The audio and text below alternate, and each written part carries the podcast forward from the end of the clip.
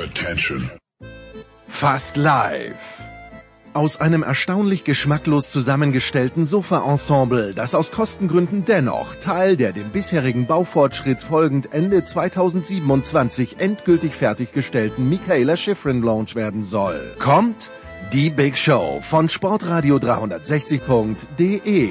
Hier werden Randsporthelden gefeiert. Hallo, hier ist Thomas Müller. Hier werden Trainer noch verstanden. Sie hören Christoph Daum. Hier wird in erster Linie ausländisch gesprochen. Hi, this is Pierre Maguire. Salut, c'est Pierre Garbert. Hi, this is Joe Sakic. Die Big Show. Jetzt.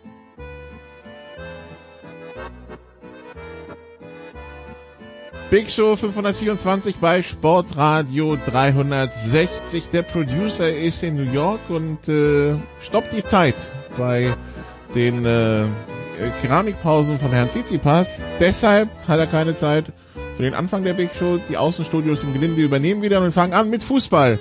Und wir haben drei Experten in den Leitungen. Zum einen Peter Ahrens von Spiegel Online. Hallo Peter. Hallo. Dann haben wir Markus Lindemann von Sky am Start. Hallo Markus. Hallo. Und Sebastian Westling von der Funke Sportgruppe. Hallo Sebastian. Hallo. Äh, be bevor wir mit Fußball anfangen, Peter, ich habe gesehen, du hast gestern ein, einen Nachruf zu ihm geschrieben, zu, zu, zu Wolf-Dieter Poschmann, der Anfang der Woche verstorben ist. Ähm, es ist irgendwie schon, habe ich das Gefühl, eine Stimme, die dann doch mehr geprägt hat, als ich dachte.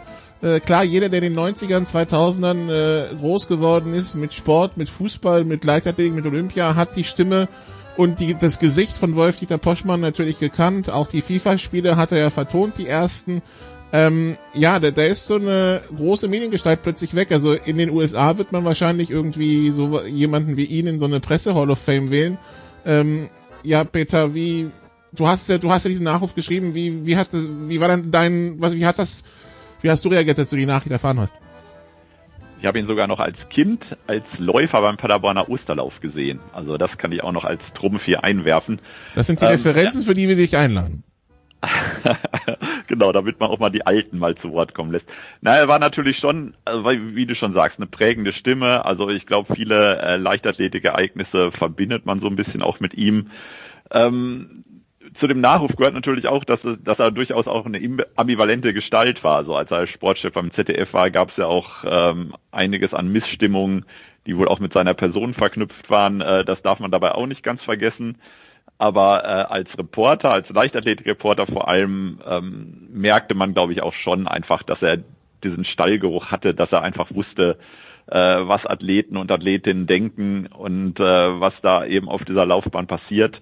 Das konnte er schon gut rüberbringen. Und so im Duo, gerade mit Peter Leisel, das finde ich funktionierte einfach über Jahre wunderbar, dass man einfach, wenn diese Übertragung begann und diese Stimmen hörte, dass man eigentlich gleich wusste, ja, ja, jetzt geht's gleich los, gleich kommt der Startschuss. Wie sehen, wie, wie haben die anderen die Nachricht aufgenommen, Markus? Ja, ich hatte, ähm, also erstmal bestürzt. Ich, ähm, ähm ich glaube, Leute, die jetzt ihm nicht ganz so nahe standen, waren alle überrascht. Äh, war ja noch nicht in einem absolut betagten Alter, sondern gerade mal 70, immer schlank, immer sportlich unterwegs. Das überrascht dann schon, wenn einen äh, eine solche Nachricht ereilt. Ähm, ich hatte wenige Begegnungen mit ihm, aber immer angenehme, immer sehr sympathische ähm, äh, Begegnungen mit ihm in Stadien, denn äh, klar, es kam ja gerade auch schon an, er war ein begnadeter Leichtathletik-Reporter, aber er hat auch Fußballspiele kommentiert und das war immer unsere Schnittmenge, weil ich mich häufiger in Fußballstadien umtreibe und ihn dort auch häufiger getroffen habe. Das waren immer wirklich sehr äh, angenehme, aber auch anregende Gespräche. Das ist einer gewesen, der über den Tellerrand des Sports, wie man so schön sagt, hinauszublicken vermochte, ähm, belesen war, interessiert war. Also ich habe nur angenehme Erinnerungen im Nachhinein. Ähm, das klingt dann immer so banal, aber es ist so, ich muss sagen, ich hatte am Ende des Tages viel zu wenige Begegnungen äh, mit ihm, weil er mir schon auch als, als Figur, als Mensch, auch als Präsentator bzw. Moderator des aktuellen Sportstudios immer sehr imponiert hat, muss ich sagen. Eine ganz, ganz traurige Geschichte. Sebastian gehört wie ich dann zur jüngeren Generation. Was verbindest du mit Wolf-Dieter Poschmann? Ja, die Kollegen haben jetzt so viel Schönes gesagt, das will ich jetzt gar nicht groß verwässern, weil tatsächlich äh, meine Schnittmengen mit ihm, die waren, waren sehr gering und ich gehöre tatsächlich zu der Generation, die ihn über die, wie du einleitend gesagt hast, über die Kommentierung der FIFA-Spiele am PC kennengelernt hat, hauptsächlich. Auch das hat er gut gemacht, aber ansonsten, wie gesagt, die anderen haben jetzt so viel, so viel Schönes gesagt, da würde alles, was ich jetzt sage, würde das nur verwässern. Wobei FIFA-Spieler am PC kommentierst du halt auch nur, weil du schon einen gewissen Bekanntheitsgrad hast. Von daher spricht das ja auch äh, für, für, den, für den Stellenwert, den er noch in den 90ern hatte. Gut, dann, äh, dann äh, kommen wir mal langsam von denen, die den Sport begleiten, zum Sport an sich. Peter, wir, wir wissen, du bist äh, der Borussia aus Mönchengladbach positiv zugewandt eigentlich. Äh, besagte Borussia aus Mönchengladbach hat jetzt nach drei Spielen einen Punkt, eine Tordifferenz von minus fünf und steht auf Platz 15. Was ist los, Peter? Also nicht nur wohlwollend, sondern auch leidvoll begleitend, äh, kann man zu diesem Verein ja sagen. Ähm, naja, also es ist ambivalent, also es ist ein bisschen unterschiedlich. Äh, auf der einen Seite, wenn man sich das Programm anguckt, das war das Heimspiel gegen Bayern, dann zwei Auswärtsspiele in Leverkusen und bei Union. Da kann das schon passieren, dass man bei einem Punkt dann auch stehen bleibt, äh, den man dann ausgerechnet auch noch gegen die Bayern holt. Andererseits ähm, haben ja viele auch vor der Saison gesagt, also die Gladbacher keine Europacup-Belastung und so weiter, das äh, wird sich ja sowieso erst später erst auswirken. Ähm, aber ähm, die können diese Saison durchaus äh, so in den Top 3, Top 4 wieder einkommen. Und dann, finde ich, gehört eben auch dazu, dass man dann auch in solchen Spielen punktet, dass man dann in Leverkusen oder bei Union eben nicht mit leeren Händen nach Hause fährt. Äh, die personelle Situation ist natürlich auch durchaus angespannt. Also ich glaube, ähm, im Leverkusen-Spiel haben sich vier Spieler gleich verletzt die auch nicht zu der Laufkundschaft unbedingt gehören, mit Türrahmen, mit Leiner, also Leute, die man eigentlich auch braucht. Also insofern, es gibt ein paar Erklärungen, neuer Trainer, es muss ja auch alles erst zusammenruckeln, aber ähm, äh, der Start ist auf jeden Fall erstmal nicht geglückt. Ah, Markus, so 0 zu 4 gegen Leverkusen, wo es, glaube ich, nach 10 Minuten schon 0 zu 2 stand, ist dann schon schmerzhaft. Das ist äh, sehr schmerzhaft. Ich muss äh, gestehen, ich habe nur Phasen geguckt mit, mit meinem Junior, der auch glühender Gladbach-Fan ist und ich wollte ihm dann einfach nicht mehr zumuten. Ähm, als dann Stindl auch noch kurz vor, der, äh, vor dem Seitenwechsel einen Elfmeter verschoss. Ich hatte vorher noch gesagt, also, weil er, mein Junior fragte mich, kann der das? Ist das ein sicherer Elfmeterschütze? Und ich natürlich mit meiner kompletten Bundesliga-Expertise selbstverständlich. Also wenn einer sicher Elfmeter verwandelt, dann sicherlich Lars Stindl und Bomben hat er eben nicht verwandelt und dann haben wir uns verabschiedet von diesem Spiel, weil dann irgendwie schon klar war, dass das werden die nicht mehr hoch gewinnen. Ähm, ich habe mir dann allerdings äh, im Nachhinein nochmal sagen lassen, dass sich das Ergebnis höher anhört, als äh, es tatsächlich hätte sein äh, dürfen. Also äh, offenbar ähm, kam da im Zweitdurchgang dann doch noch ein bisschen was von der Borussia, aber ich sehe es ähnlich wie der Kollege gerade. Ähm, als, ähm, als klar war, wie das Auftakt Programm aussieht bei Borussia Mönchengladbach. Ja, ich hatte auch schon ein relativ ungutes Gefühl und ähm, viele waren möglicherweise euphorisiert nach dem 1 zu 1 gegen die Bayern. Da haben sie ja super gespielt, hätten es eigentlich gewinnen können, vielleicht sogar müssen. Äh, in Köpenick, äh, ich erinnere mich, ich glaube, da haben sie immer Schwierigkeiten gehabt. Mai und Leverkusen super gestartet, tolle Mannschaft, da kann es dann halt auch mal richtig unter die Bretter geraten. Ich sehe es noch nicht so dramatisch, ähm, aber ein, interessanter Aspekt ähm, obliegt dieser ganzen Geschichte. Äh, da ja Borussia Mönchengladbach mit, ich glaube, komplett identischem Kader in diese Saison geht, kann man sehr, sehr gut, finde ich, die Performances der beiden Cheftrainer miteinander vergleichen, von Marco Rose und eben von Adi Hütter. Ich finde, da kann man sich dann nicht ähm, zurücklehnen und sagen, na, man kann das nicht mehr vergleichen, weil der Kader ist ja anders. Sie haben jetzt mit identischen ähm, Spielern zu tun und dann kann man mal schauen, wer denn äh, mehr aus diesem Kader herauskitzelt, ähm, äh, entweder Hütter oder halt. Die nächsten drei Aufgaben in der Liga für Gladbach nach der Pause sind äh, Arminia Bielefeld, der FC Augsburg und dann Borussia Dortmund. Äh, Sebastian, ähm, wie, wie, wie sehr habt ihr als Presse, die auch hauptsächlich Dortmund begleitet, schon mal auf, auf Gladbach geschaut, die letzten Wochen, auf Monate, eben wegen dieser Trainergeschichte? Ja, schon, schon sehr viel, weil Gladbach liegt ja durchaus auch in unserem erweiterten Verbreitungsgebiet. Also das ist schon ein Club, äh, mit dem wir uns regelmäßig, regelmäßig befassen und mit Interesse beobachten, was da passiert, weil es ja auch meistens ein spannender Club ist, ähm, wo ich auch persönlich sehr viel halte von der Arbeit, die dort geleistet wird, insbesondere von Max Eberl. Deswegen gucken wir da gerne und oft regelmäßig hin. Ähm, ja, und komme bei, bei, bei diesen Blicken, die ich da leiste, auf, auf letztlich die ähnlichen Analysen wie die Kollegen. Ich finde, was, was, ähm, was ein bisschen zu Ungunsten von Gladbach in die Waage fällt, ist das, was gerade schon gesagt wurde, eigentlich, dass, dass der Kader ja weitestgehend zusammengeblieben ist. und dass man da eigentlich nicht so viele Anlaufschwierigkeiten haben sollte, was allerdings natürlich ein bisschen dadurch konterkariert wird, dass sie eben jetzt doch massive Verletzungsprobleme hatten zuletzt. Das macht natürlich die Arbeit für einen Trainer nicht leicht. Aber eigentlich hat, hat Gladbach, wenn du es vergleichst mit vielen anderen, ähm, vielen anderen Bundesliga-Clubs, äh, gar nicht so schlechte, schlechte Ausgangsbedingungen gehabt, um die Saison zu starten, finde ich. Und daraus haben sie ein bisschen wenig gemacht bisher. Also die, die Borussia im Augenblick also auf Platz 15 und äh, Tendenz sollte zeitnah nach oben gehen.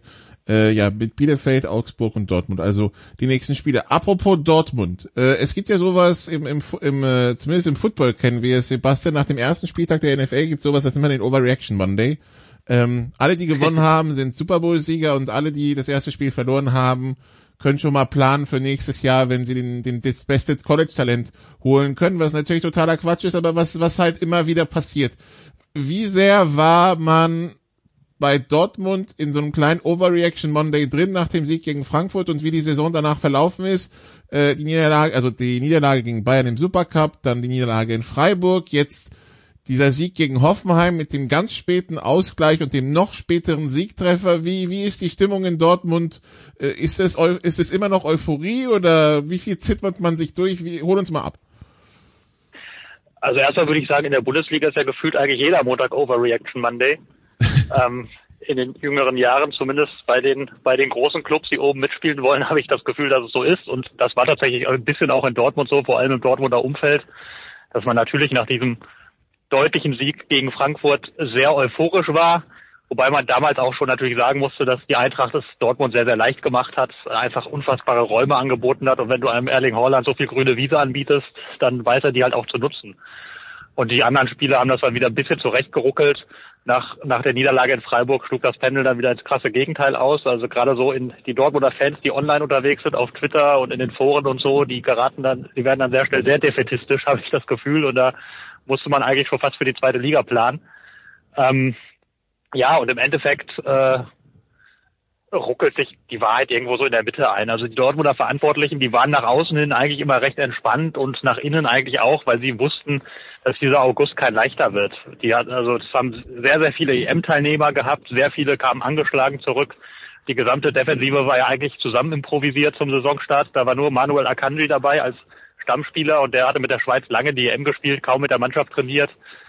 Ähm, weiter vorne auch Verletzungsprobleme gehabt, es gab Corona-Fälle und so. Also die wussten, dass es nicht ganz einfach wird, auch mit neuem Trainer eben, dass das ein bisschen seine Zeit braucht. Und da, da ist man mit, mit jetzt sechs Punkten aus drei Bundesligaspielen eigentlich so in dem Soll, was man sich vorher errechnet hat. Und da ist das, also wenn jetzt gegen, gegen Hoffenheim dieser späte Siegtreffer nicht mehr gelungen wäre, dann hätte die Stimmung natürlich eingetrübt vor der Länderspielpause, aber dadurch, dass Erling Holland dann eben nochmal zugeschlagen hat, hat das die ganze Stimmung so ein bisschen gelöst und ja, man ist zufrieden, man ist, man ist im Verein nicht auf euphorisch, das war man auch nach dem Sieg gegen Frankfurt nicht. Ähm, drumherum natürlich schon. Und jetzt, ja, jetzt blickt man gespannt auf das, was da kommen wird und hofft, dass dann nach der Länderspielpause gegen Leverkusen der eine oder andere wieder zur Verfügung steht. Wobei ich jetzt schon sagen muss, so allzu sehr entspannen wird sich die Situation nicht. Äh, Markus, äh, dieses, es ist, man hatte das Gefühl, es ist so ein typisches BVB-Ei, was dann in, Frank in Freiburg gelegt wurde, ne? Ja, man verkennt mitunter auch die Qualität ähm, des SC Freiburg. Ähm, wenn die zu Hause spielen, dazu gegen die Top-Vereine wie, wie eben Dortmund, aber auch wie gegen die Bayern, ähm, die Mannschaft von, von Christian Streich macht das dann halt auch richtig gut. Also das, das äh, sollte man dann bei der Gesamtbetrachtung auch nicht vergessen. Ähm, Dortmund hat da nicht zum ersten Mal verloren. Ich weiß nicht, ähm, ob, ob dann früh in dieser Saison wieder so eine Mentalitätsdebatte aufgemacht werden muss. Ich, ich würde sagen, nein. Ähm, weil wie gesagt, es gibt halt auch Top-Gegner. Ähm, und Borussia Dortmund hat das in Freiburg wiederholt zu spüren bekommen. Ähm, ähm, aber es ist so, wie, wie gerade auch schon anklang, wie, wie, es ist ein Spieltagsgeschäft. Äh, da wird montags ähm, schon der deutsche Meister gekürt am ersten Spieltag und am zweiten Spieltag gibt's dann schon ähm, die zwei Absteiger und den Relegationsplatz. Es geht alles wahnsinnig schnell. Und wenn Dortmund in Leverkusen gewinnen sollte nach der Bundesliga-Pause, ich glaube, ähm, dann äh, werden wir sie auch wieder zum Meister stilisieren. Also Tagesgeschäft, Spieltagsgeschäft, ähm, aber wie gesagt, es kommt jetzt erst der vierte Spieltag. Ball schön flach halten wäre, wäre ein guter Rat. Ich glaube, ich höre da im Hintergrund jemanden, der mir beipflichtet. Ja, oder oder der der vielleicht äh, ja ähm, der, vielleicht zu sehr an die Niederlage in Freiburg denkt. Ähm, apropos, äh, Peter, nach dem Spiel gegen Bayer Leverkusen geht dann die Champions League natürlich auch vor Dortmund los. Dortmund zugelost in eine Gruppe mit äh, Sporting Lissabon, Ajax Amsterdam und, und Besiktas Istanbul. Ähm, ja, äh, das, also auf dem Papier sind das natürlich jetzt nicht die Hammergegner, aber ähm, unangenehm wird es wahrscheinlich trotzdem, oder? Das denke ich schon. Also ich bin ja nicht nur Gladbach, sondern auch noch Ajax-Anhänger. Also insofern oh. ähm, kommt heute wirklich alles zusammen. Ähm, eigentlich ist das eine Gruppe, die der BVB also als klassischer Gruppenerster oder Zweiter eigentlich äh, überstehen sollte. Also eigentlich. Ähm, in, der, in der Champions League kriegt es der BVB ja zumindest in der Gruppenphase relativ regelmäßig hin, auch äh, gut abzuschneiden und ähm, eigentlich eher selten äh, ähm, dass man das Gefühl hat, ähm, der kommt mit dieser Gruppenphase überhaupt nicht klar und ich glaube auch in dem Fall. Also ich wüsste jetzt auch nicht, welchen dieser drei Gegner ich dann besonders auf den Schild heben würde. Ich würde mich natürlich freuen, wenn, äh, wenn Ajax mit dabei wäre. Aber also ich glaube, in dieser Gruppe dann nicht unter die ersten beiden zu kommen, wäre schon eine Enttäuschung. Wie ist äh, Markus, siehst du es ähnlich? Ja, sehe ich genauso. Ähm, äh, Ajax der größte äh, Kontrahent in dieser ähm, Gruppe. Wobei, man muss halt auch mal die Entwicklung ähm, in dieser Pandemie abwarten. Besiktas vor 50.000 Auswärtsspiel wird unangenehm für Borussia Dortmund, egal wie die Qualität der aktuellen äh, türkischen Mannschaft ist. Auch äh, Sporting, äh, also in Portugal auswärts, volles Haus, könnte auch unangenehm werden für Borussia Dortmund, aber ich halte es da mit meinem Vorredner. Also das Weiterkommen man sagt das immer so schön, ist Pflicht, Pflicht ist gar nichts, aber ähm, ich glaube, das wäre schon eine Überraschung, wenn sie nicht äh, erster oder zweiter würden. Das Auswärtsspiel bei Besiktas ist gleich die erste Prüfung für, für Dortmund, äh, geht dann weiter mit dem Heimspiel gegen Sporting und dann am Auswärtsspiel bei Ajax Amsterdam und das, die Rückspiel dann genau umgekehrt, in umgekehrter Reihenfolge und logischerweise dann auch äh, Heimrecht getauscht. Apropos Champions League gucken, äh, Sebastian, äh, Leipzig beneiden wir wahrscheinlich weniger, dass sie jetzt PSG und Man City in der Gruppe haben mit Brügge und, und Wolfsburg scheint das ganz große Losglück zu haben, zumindest auf dem Papier mit Lille, Sevilla und Salzburg. Ja, definitiv. Also wenn man, wenn man aus dem Topf kommt und dann so eine Gruppe erwischt, dann finde ich, darf man schon von Losglück sprechen. Also das ist ist sportlich natürlich eine Gruppe, die absolut machbar ist, wenn man sieht, was andere aus Top 1 heraus teilweise für Gruppen erwischt haben. Auch der FC Bayern hat zwar ja nicht so ganz leicht getroffen. Von daher, ähm, also es ist eine Gruppe, die man, wenn man sie nicht vorher gemalt hätte, aus dem Topf kommen, dann hätte man sie vermutlich so gemalt. Ja, da der FC Bayern gegen FC Barcelona, Benfica Lissabon und Dynamo Kiew, äh, wobei Barcelona, äh, da kommen wir auch zum Deadline der irgendwie, Markus, muss man zugeben, also wir wissen, wie das letzte Duell zwischen beiden vor, vor etwas mehr als einem Jahr ausgegangen ist und sagen wir es mal so, seitdem schreibt Barcelona ja nicht zwingend positive Schlagzeilen. Das ist so und äh, ich, ich, glaube, da müssen wir jetzt auch gar nicht lang debattieren. Ich meine, Bayern München möchte die Champions League gewinnen. Insofern werden sie sich in dieser Gruppe durchsetzen. Dann ist es dann auch erstmal irrelevant, ob sie Erster oder Zweiter werden. Und ich habe auch das Gefühl, dass äh, Barcelona, und das hängt jetzt nicht nur mit, mit, äh, mit den wirtschaftlichen Diskussionen und dem Abgang von Messi und äh, dem zuletzt von, von Griezmann zusammen, ich glaube, dass Barcelona ähm, sportlich betrachtet ähm, dann doch deutlich mittlerweile hinter den Bayern zurücksteht. Wobei auch da in Barcelona muss dann auch erstmal gewinnen, wenn tatsächlich dann äh, das Stadion voll sein sollte. Aber es glaube ich, das erste Auswärtsspiel für die Bayern gleich äh, in, in Camp Nou. Da weiß ich jetzt aktuell nicht, wie viele Zuschauer da sein dürfen.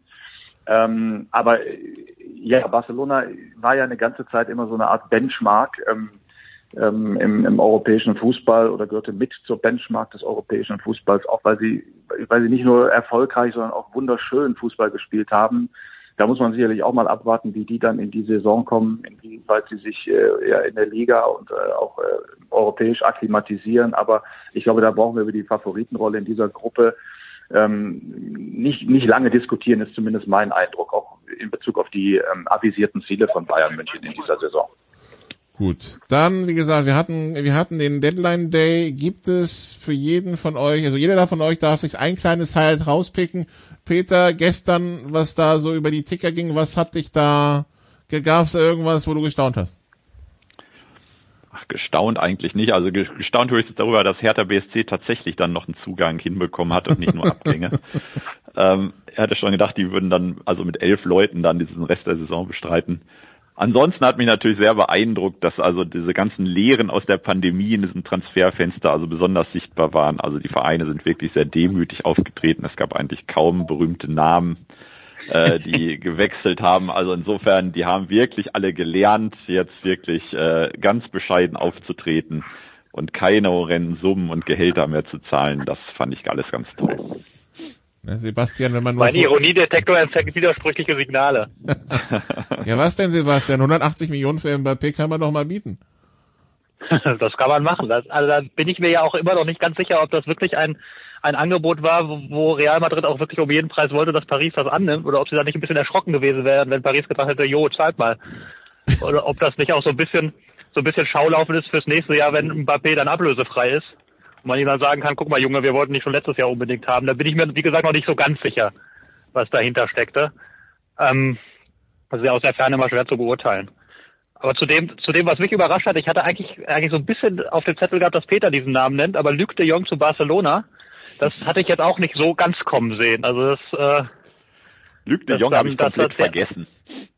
ja, dass das jetzt der Nachfolger ist für Griezmann, das, äh, das hat mich, hat mich doch ein bisschen überrascht.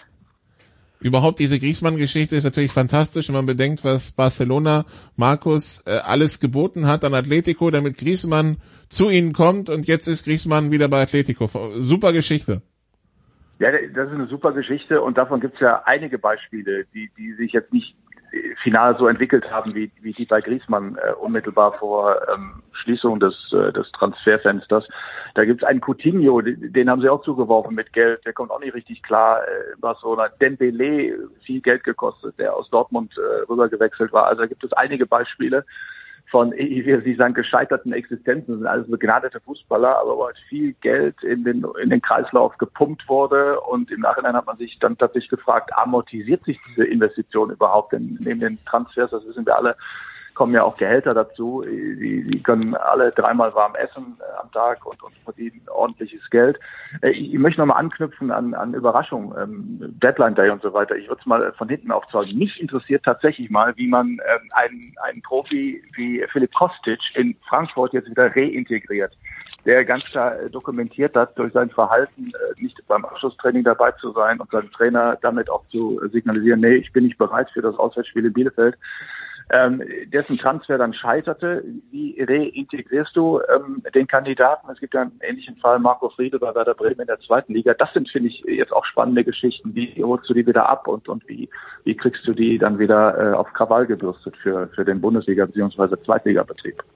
Ja, da sind dann, äh, da sind dann die Trainer gefragt, Peter. Ne? Das, äh, und äh, das stelle ich mir tatsächlich schwierig vor. Also ähm, Kostet ist natürlich einer, der eigentlich der Unverzichtbare ist im, im Frankfurter Spiel, wenn er eben will und wenn er kann. Äh, die Frankfurter haben, also ich finde es eh einer der interessantesten Vereine, weil es, äh, weil da so viel offensichtlicher kaputt gegangen ist, was vor einem halben Jahr noch glänzte und wo man wirklich dachte, was für ein cooles Team, was für eine äh, coole Stadt und alles passt so zusammen und die äh, rocken die Champions League im nächsten Jahr und äh, davon ist ein, einfach gar nichts mehr übrig und ähm, diese diese Kostic-Streiknummer passt da einfach wunderbar rein. Also ähm, das ist also wenn man Eintracht-Fan wäre, ähm, würde einem glaube ich ordentlich das Herz bluten im Moment. Es soll ja solche Menschen geben, Peter. Ja, Man ich kenne sogar ein, zwei, ja. ja. Ja, das schauen wir mal. Gut, dann machen wir eine kurze Pause und äh, dann sprechen wir über die Nationalmannschaft und äh, gewöhnen uns alle an, jetzt Bundestrainer Hansi Flick zu sein. Bis gleich.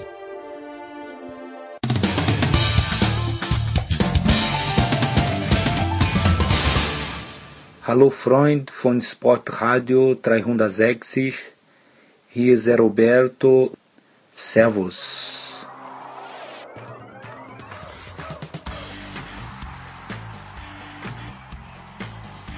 Big Show 524 bei Sportradio 360. Wir sind immer noch im Fußball. Fußball bei in der Big Show wird Ihnen präsentiert von Bet365, die beliebteste Marke unter den Online-Wettanbietern. Heute noch ein Konto eröffnen bei Bet365 und äh, Wettkredits von bis zu 100 Euro abräumen. Peter Ahrens, Markus Lindemann und Sebastian Westling sind immer noch in den Leitungen und wir sprechen jetzt also über die deutsche Nationalmannschaft und ihren neuen Bundestrainer. Jetzt mal Sebastian, Hand aufs Herz, wie oft musst du noch Yogi Löw hinter Bundestrainer in deinen Texten löschen? es geht eigentlich, ich habe es mir schwerer vorgestellt. Das ist ja so ein bisschen wie man jahrelang Bundeskanzler Kohl und Bahnchef Medorn irgendwie zusammen gedacht hat, aber irgendwann kann man sich davon lösen. Bei Flick, bei Flick ging es überraschend schnell äh, gestern passierte ist, ich glaube, das, das darf ich erzählen, ohne irgendeinen jetzt wüst zu beleidigen, dass, dass wir am Rande des Trainings mit dem Pressesprecher des, der Nationalmannschaft standen, Jens Krippner. Und der sagte dann zwischendrin, ja, der Yogi hat sich überlegt das und musste sich dann schnell auf Hansi korrigieren. Also das ist vielleicht für ihn noch ein bisschen komplizierter, weil er sehr viel enger mit ihm zusammengearbeitet hat, aber äh, das hat bei mir hat der Umbruch erstaunlich schnell Früchte getragen. Markus nach 15 Jahren mit einem Bundestrainer und jetzt ist ein neuer da. Ähm, ja, wie, was erwartet man vom Neuen in dem Sinne? Weltmeister, Europameister, Weltmeister, Europameister. Genauso in, in, in der Reihenfolge. Ja. Muss der abliefern nach all den Meriten, die er sich in kürzester Zeit beim FC Bayern München verdient hat, ist das genau ähm, die Messlatte, die er äh, überspringen sollte. Nein, äh, klar, der maximale Erfolg, ähm, das ist ähm, auch, ähm, denke ich mal, die, die Perspektive und die Ambition, unter denen äh, Hansi Flick diesen Job angetreten hat.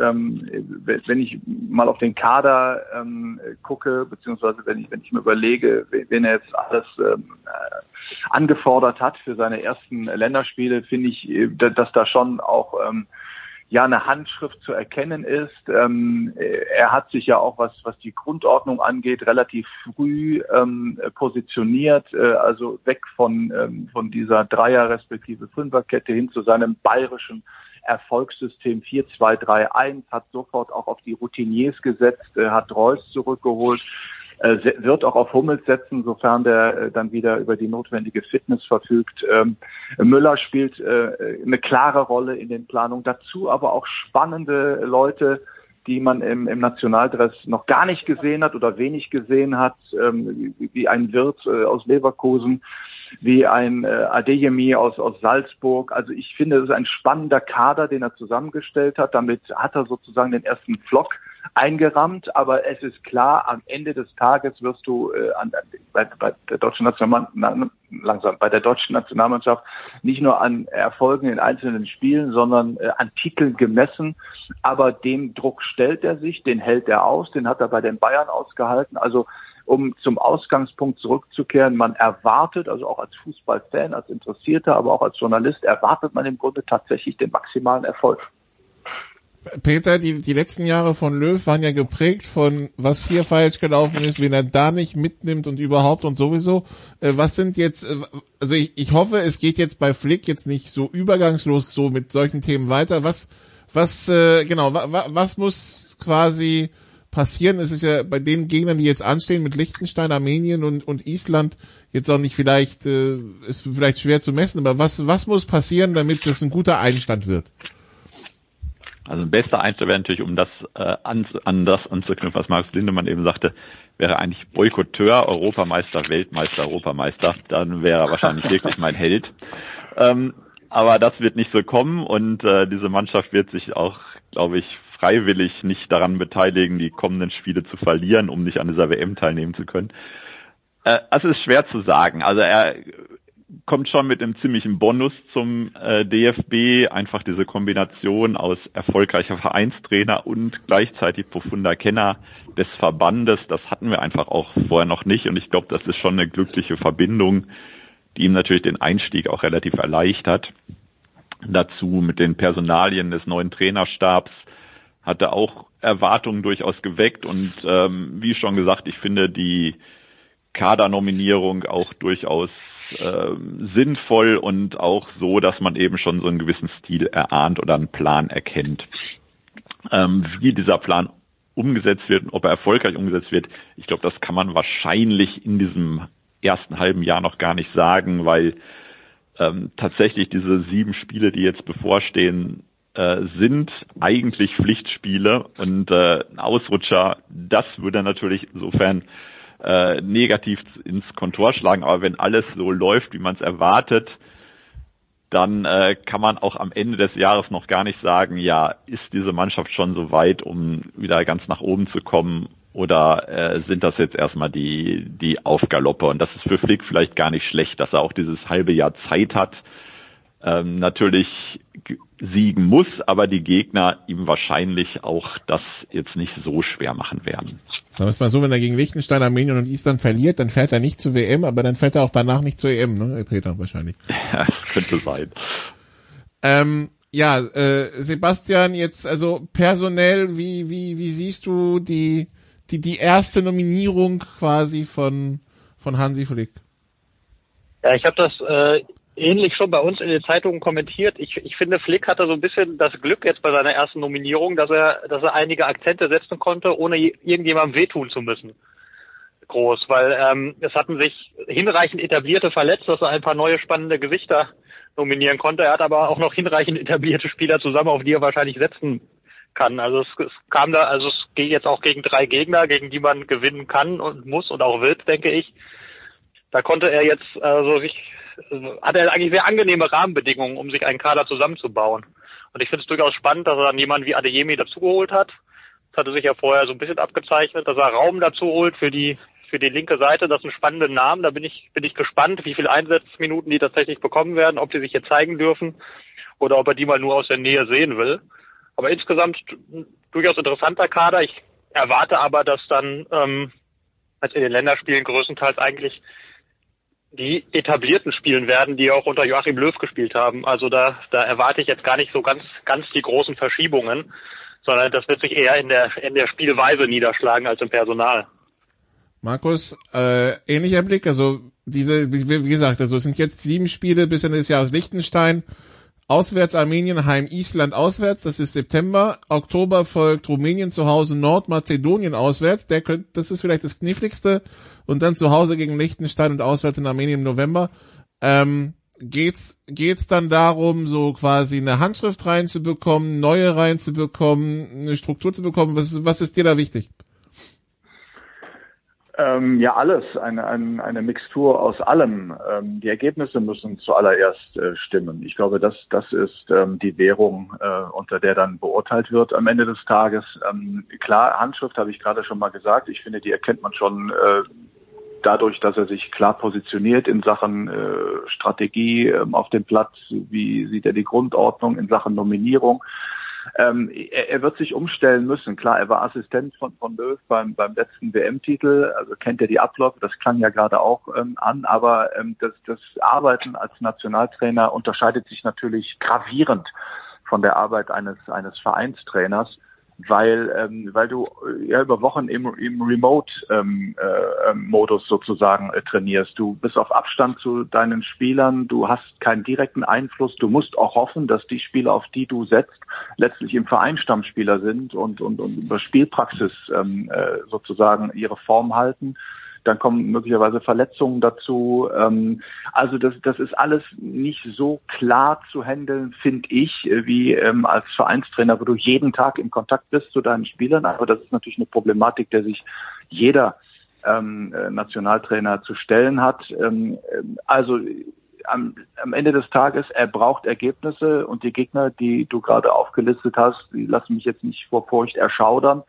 sondern ich denke, dass das auch machbar ist, da vernünftige Ergebnisse äh, abzuliefern, egal wie nun eine erste Elf aussieht. Und ich glaube, wenn die Mannschaft dann irgendwann mal nach zwei, drei oder vier Spielen in einen Flow kommt, die Ergebnisse stimmen, ich glaube, dann wird man nach und nach auch diese berühmte Handschrift des Trainers deutlich auf dem äh, Spielfeld erkennen. Struktur, Mentalität, Charakter dieser, dieser deutschen Nationalmannschaft. Ähm, das sind so die, die Eckpunkte, auf die ich achte und die mich interessieren. Peter, was ist denn jetzt in diesem Programm das, das, das Schwierigste? Ist es dieses Nordmazedonien-Auswärtsspiel? Das ist natürlich äh, es leistet zu sagen, weil sie das Heimspiel verloren haben und äh, Nordmazedonien auch das einzige Team war, was bei der EM vertreten war von denen, die, die anstehen. Zu Armenien habe ich halt überhaupt keine Meinung, ehrlich gesagt, noch. Ähm, die haben drei Spiele gespielt, drei gewonnen. Ähm, eben pro forma Tabellenführer und gegen den Tabellenführer zu spielen, sollte dann vielleicht auch schwierige Aufgabe sein. Ob diese Mannschaft aber wirklich äh, es verdient, äh, Tabellenführer genannt zu werden oder nicht, ich das kann ich vor dem Sonntag, glaube ich, auch echt schwer beurteilen. Das wird man dann einfach sehen beim Spiel in Stuttgart. Spielt Mkhitaryan noch Nationalmannschaft? Weil das gefühlt ist der einzige, äh, einer der wenigen Armenier ist, die man als Nationalspieler kennt. So ist es. Äh, wissen wir das oder dann sonst nicht? Ähm, Sebastian, ähm, wenn wir jetzt auf den Vorgänger schauen und auf das, was die 15 Jahre waren, jetzt mit ein bisschen Abstand, hat sich das Bild ein bisschen geändert, so zwei, drei Monate nach dem Ende der Ära Löw oder bleibt die Bilanz so, wie sie ist? Äh, das kommt darauf an, wie deine Bilanz ist. Also ich meine, er ist Weltmeister geworden. Also ich, ich bin ja, ich bin als als Franzose schaue ich mir das ja eh interessiert an, wie permanent draufgekloppt wurde, obwohl er eigentlich immer ins mindestens, also sehr oft ins Halbfinale gekommen ist, dann noch einen Titel mit der äh, 2014 mitgenommen hat, klar, 2016 ja. äh, dann nicht, äh, 2016 auch wieder im Halbfinale, 2018, 2020 gut. Aber also ich fand es jetzt nie so schlecht wie also man hatte immer das Gefühl, das war so furchtbar und man hätte 15 ja, Jahre verloren. Also ich kann dir sagen, als Franzose mit Dominik, da haben wir wirklich sechs Jahre verloren. Aber so hatte ich das, solche, so ein Gefühl hatte ich bei Löw halt nie.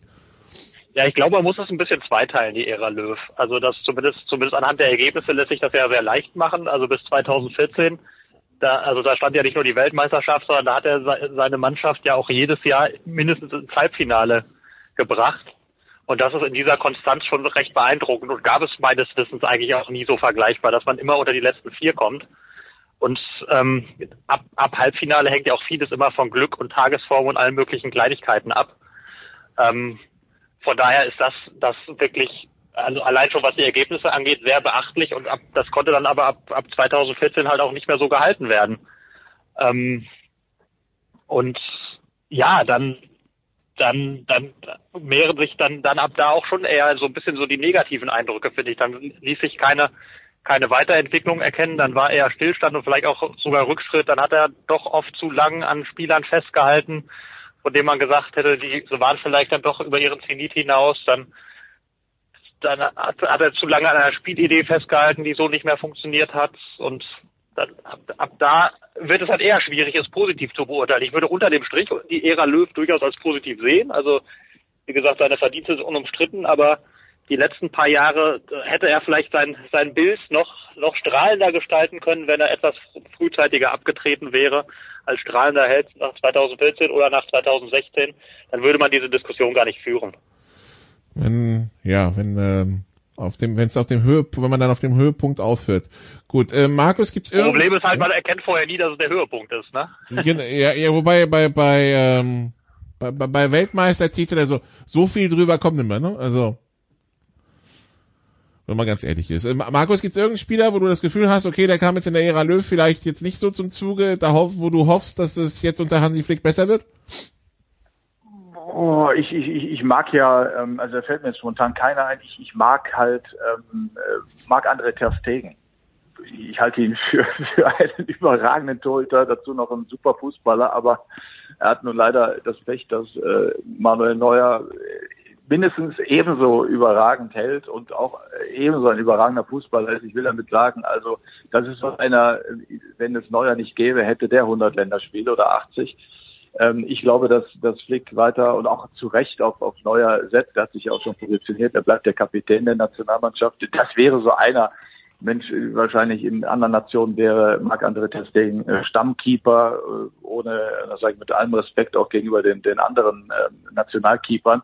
Das ist so eine Figur, ähm, da denke ich halt oft drüber nach, wie wäre es, wenn es halt den, den einen Kontrahent nicht gäbe. Aber darüber hinaus, klar, wird spannend äh, zu beobachten, inwieweit er einen Leroy Sané integriert in die Nationalmannschaft, der Schwierigkeiten hat, Stammspieler zu sein bei den Bayern. Aber wie gesagt, wir sind noch früh in der Saison, da wird sich noch viel entwickeln. Äh, wird vielleicht Flick dann am Ende des Tages auch auf Musiala setzen, statt auf Sané auf den Außenpositionen. Das sind so spannende Fragen ähm, wie, wie dann äh, Sané diese, diese, diesen Angriff in An- und Abführung des äh, Vereinskollegen abwehrt in der Nationalmannschaft und im Verein. Ähm, aber jetzt ganz speziell einen, der jetzt unter, unter dem Radar gelaufen wäre bei Löw und der jetzt sozusagen der Emporkömmling in der Flick-Ära ist, da fällt mir jetzt ad hoc keiner ein. Ich würde ganz gern zu äh, Testegen etwas ergänzen, wenn ich darf. Ähm, Immer. Am Montag war ja hier Pressekonferenz mit den vier Assistenztrainern ähm, und wenn äh, Marc-André Testegen die verfolgt haben sollte, dann dürfte sich seine Laune dadurch nicht zwangsläufig gebessert haben, weil äh, Andreas Andreas Kronberg gefragt wurde, ähm, wie er das denn hält, ob er, weil Manuel Neuer ja tatsächlich immer eine sehr dominante Nummer eins war, ob er vielleicht den Kreis der Torhüter etwas erweitern will oder ob er den anderen Torhütern mehr Spiele geben will. Und er hat ganz klar gesagt, und ich gehe mal davon aus, dass das auch mit Hansi Flick so abgesprochen ist, dass er erfreut ist ganz klarer Hierarchien im Tor, dass die Nummer eins wissen muss, dass sie die Nummer eins ist und die anderen müssen sich ganz klar auf ihre Rolle als Nummer zwei und Nummer drei einlassen. Und es gäbe ja wohl schlimmere Schicksale als Nummer zwei bei der Nationalmannschaft zu sein. Und da ließ sich jetzt nicht nicht herauslesen, dass die Hierarchie etwas aufgeweicht wird, sondern im Gegenteil. Das klang eher fast noch danach, als sei sie noch fester, zumindest solange äh, Manuel Neuer das Niveau hält, das er aktuell hat. Und es gibt ja aktuell auch keine großen Anzeichen, dass das jetzt äh, rapide abfallen sollte in nächster Zeit. Als Nummer zwei und als Nummer drei der Nationalmannschaft lernt man halt viele Bänke in verschiedenen Staaten kennen. Ja, man kommt rum, ist doch auch nett. Ja. Kann man am Geschmack erkennen, bei Wetten das dann. Oder am Geruch, genau. Ähm, äh, Peter, jetzt äh, natürlich, wir haben über die Deutschen gesprochen, natürlich müssen wir auch über den Gegner sprechen am Donnerstag. Was wissen wir über Liechtenstein und warum nicht Liechtenstein, Peter? ja, sehr schönes kleines Land, gelegen äh, in der Alpenregion. Ähm, ja, über Liechtenstein weiß man eigentlich nichts. Das letzte Länderspiel war, glaube ich, das 9 zu 1, ähm, wo tatsächlich äh, Perez in seinem einzigen Länderspiel für Liechtenstein auch gleich das einzige Tor gegen die Deutschen erzielt hat. Aber auch das musste ich nochmal genauer nachlesen, äh, um es zu wissen. Also, es wird ein Spiel werden, was äh, natürlich in so eine Vorbereitung oder in so einen Neuanfang vielleicht ganz gut reinpasst, weil man das Gefühl hat, es ist ein Pflichtspiel unter Testspielbedingungen. Man kann dann wahrscheinlich in der zweiten Halbzeit auch schon mal ein bisschen ausprobieren, personell, kann äh, das Kontingent ausschöpfen, kann von den U21-Leuten vielleicht ein paar reinwerfen, wenn es dann schon 4 oder 5-0 steht. Also insofern ähm, ist das, glaube ich, ein Auftakt, der überhaupt kein Maßstab ist, aber der vielleicht für so einen neuen Bundestrainer, um so eine Mannschaft einzuspielen, kennenzulernen, vielleicht gar nicht so verkehrt ist. Das Spiel findet auch gar nicht in Liechtenstein statt, habe ich gesehen, sondern genau. in St. Gallen, richtig? So ist es. Richtig. Und es ist im Moment gar nicht so leicht dahin zu kommen in Sachen Bahnstreik. Äh, ja, äh, sonst nach Zürich fliegen und mit dem Zug dahin. So wird so wird's dann auch werden, ja. Äh, Zürich, St. Gallen, das funktioniert ganz gut, das kann ich Erfahrung sagen. Gut, dann äh, wäre die Frage, was ist das halt am Wochenende? Wahrscheinlich bei Peter also Deutschland in Lichten, also in Anführungszeichen bei Liechtenstein in St. Gallen. Das ist dann wahrscheinlich das Richtige, beziehungsweise dann das Highlight die Anreise dahin, ja? Habe ich richtig verstanden? die, die Abreise wird dann das Highlight, weil zum Wochenende geht's dann ja wieder nach Stuttgart zum nächsten Länderspiel. Äh, Sebastian, könnt ihr den armen Peter mitnehmen? Ich könnte den armen Peter mitnehmen. Also wir können das jetzt hier eben ausmachen. Ich habe einen Mietwagen und äh, werde werde dorthin fahren. Also wenn der Peter Interesse hat, dann werden wir das sicher klären können. Sebastian, ich komme da drau nochmal drauf zurück. Ha, gut, dann haben wir die Fahrgemeinschaft schon organisiert. Markus, was wird dein Highlight am Wochenende sein? Ich bin äh, mal zumindest temporär im Ruhestand, weil die Bundesliga ja pausiert und werde mit Interesse von der Couch aus äh, sowohl das Länderspiel am Donnerstag als auch das am Sonntag verfolgen. Freue mich drauf. Gut, dann wünschen wir euch drei viel Spaß. Danke, dass ihr euch Zeit genommen habt. Hier gibt's nach einer, hier geht's nach einer kurzen Pause weiter mit Football in der Big Show 524.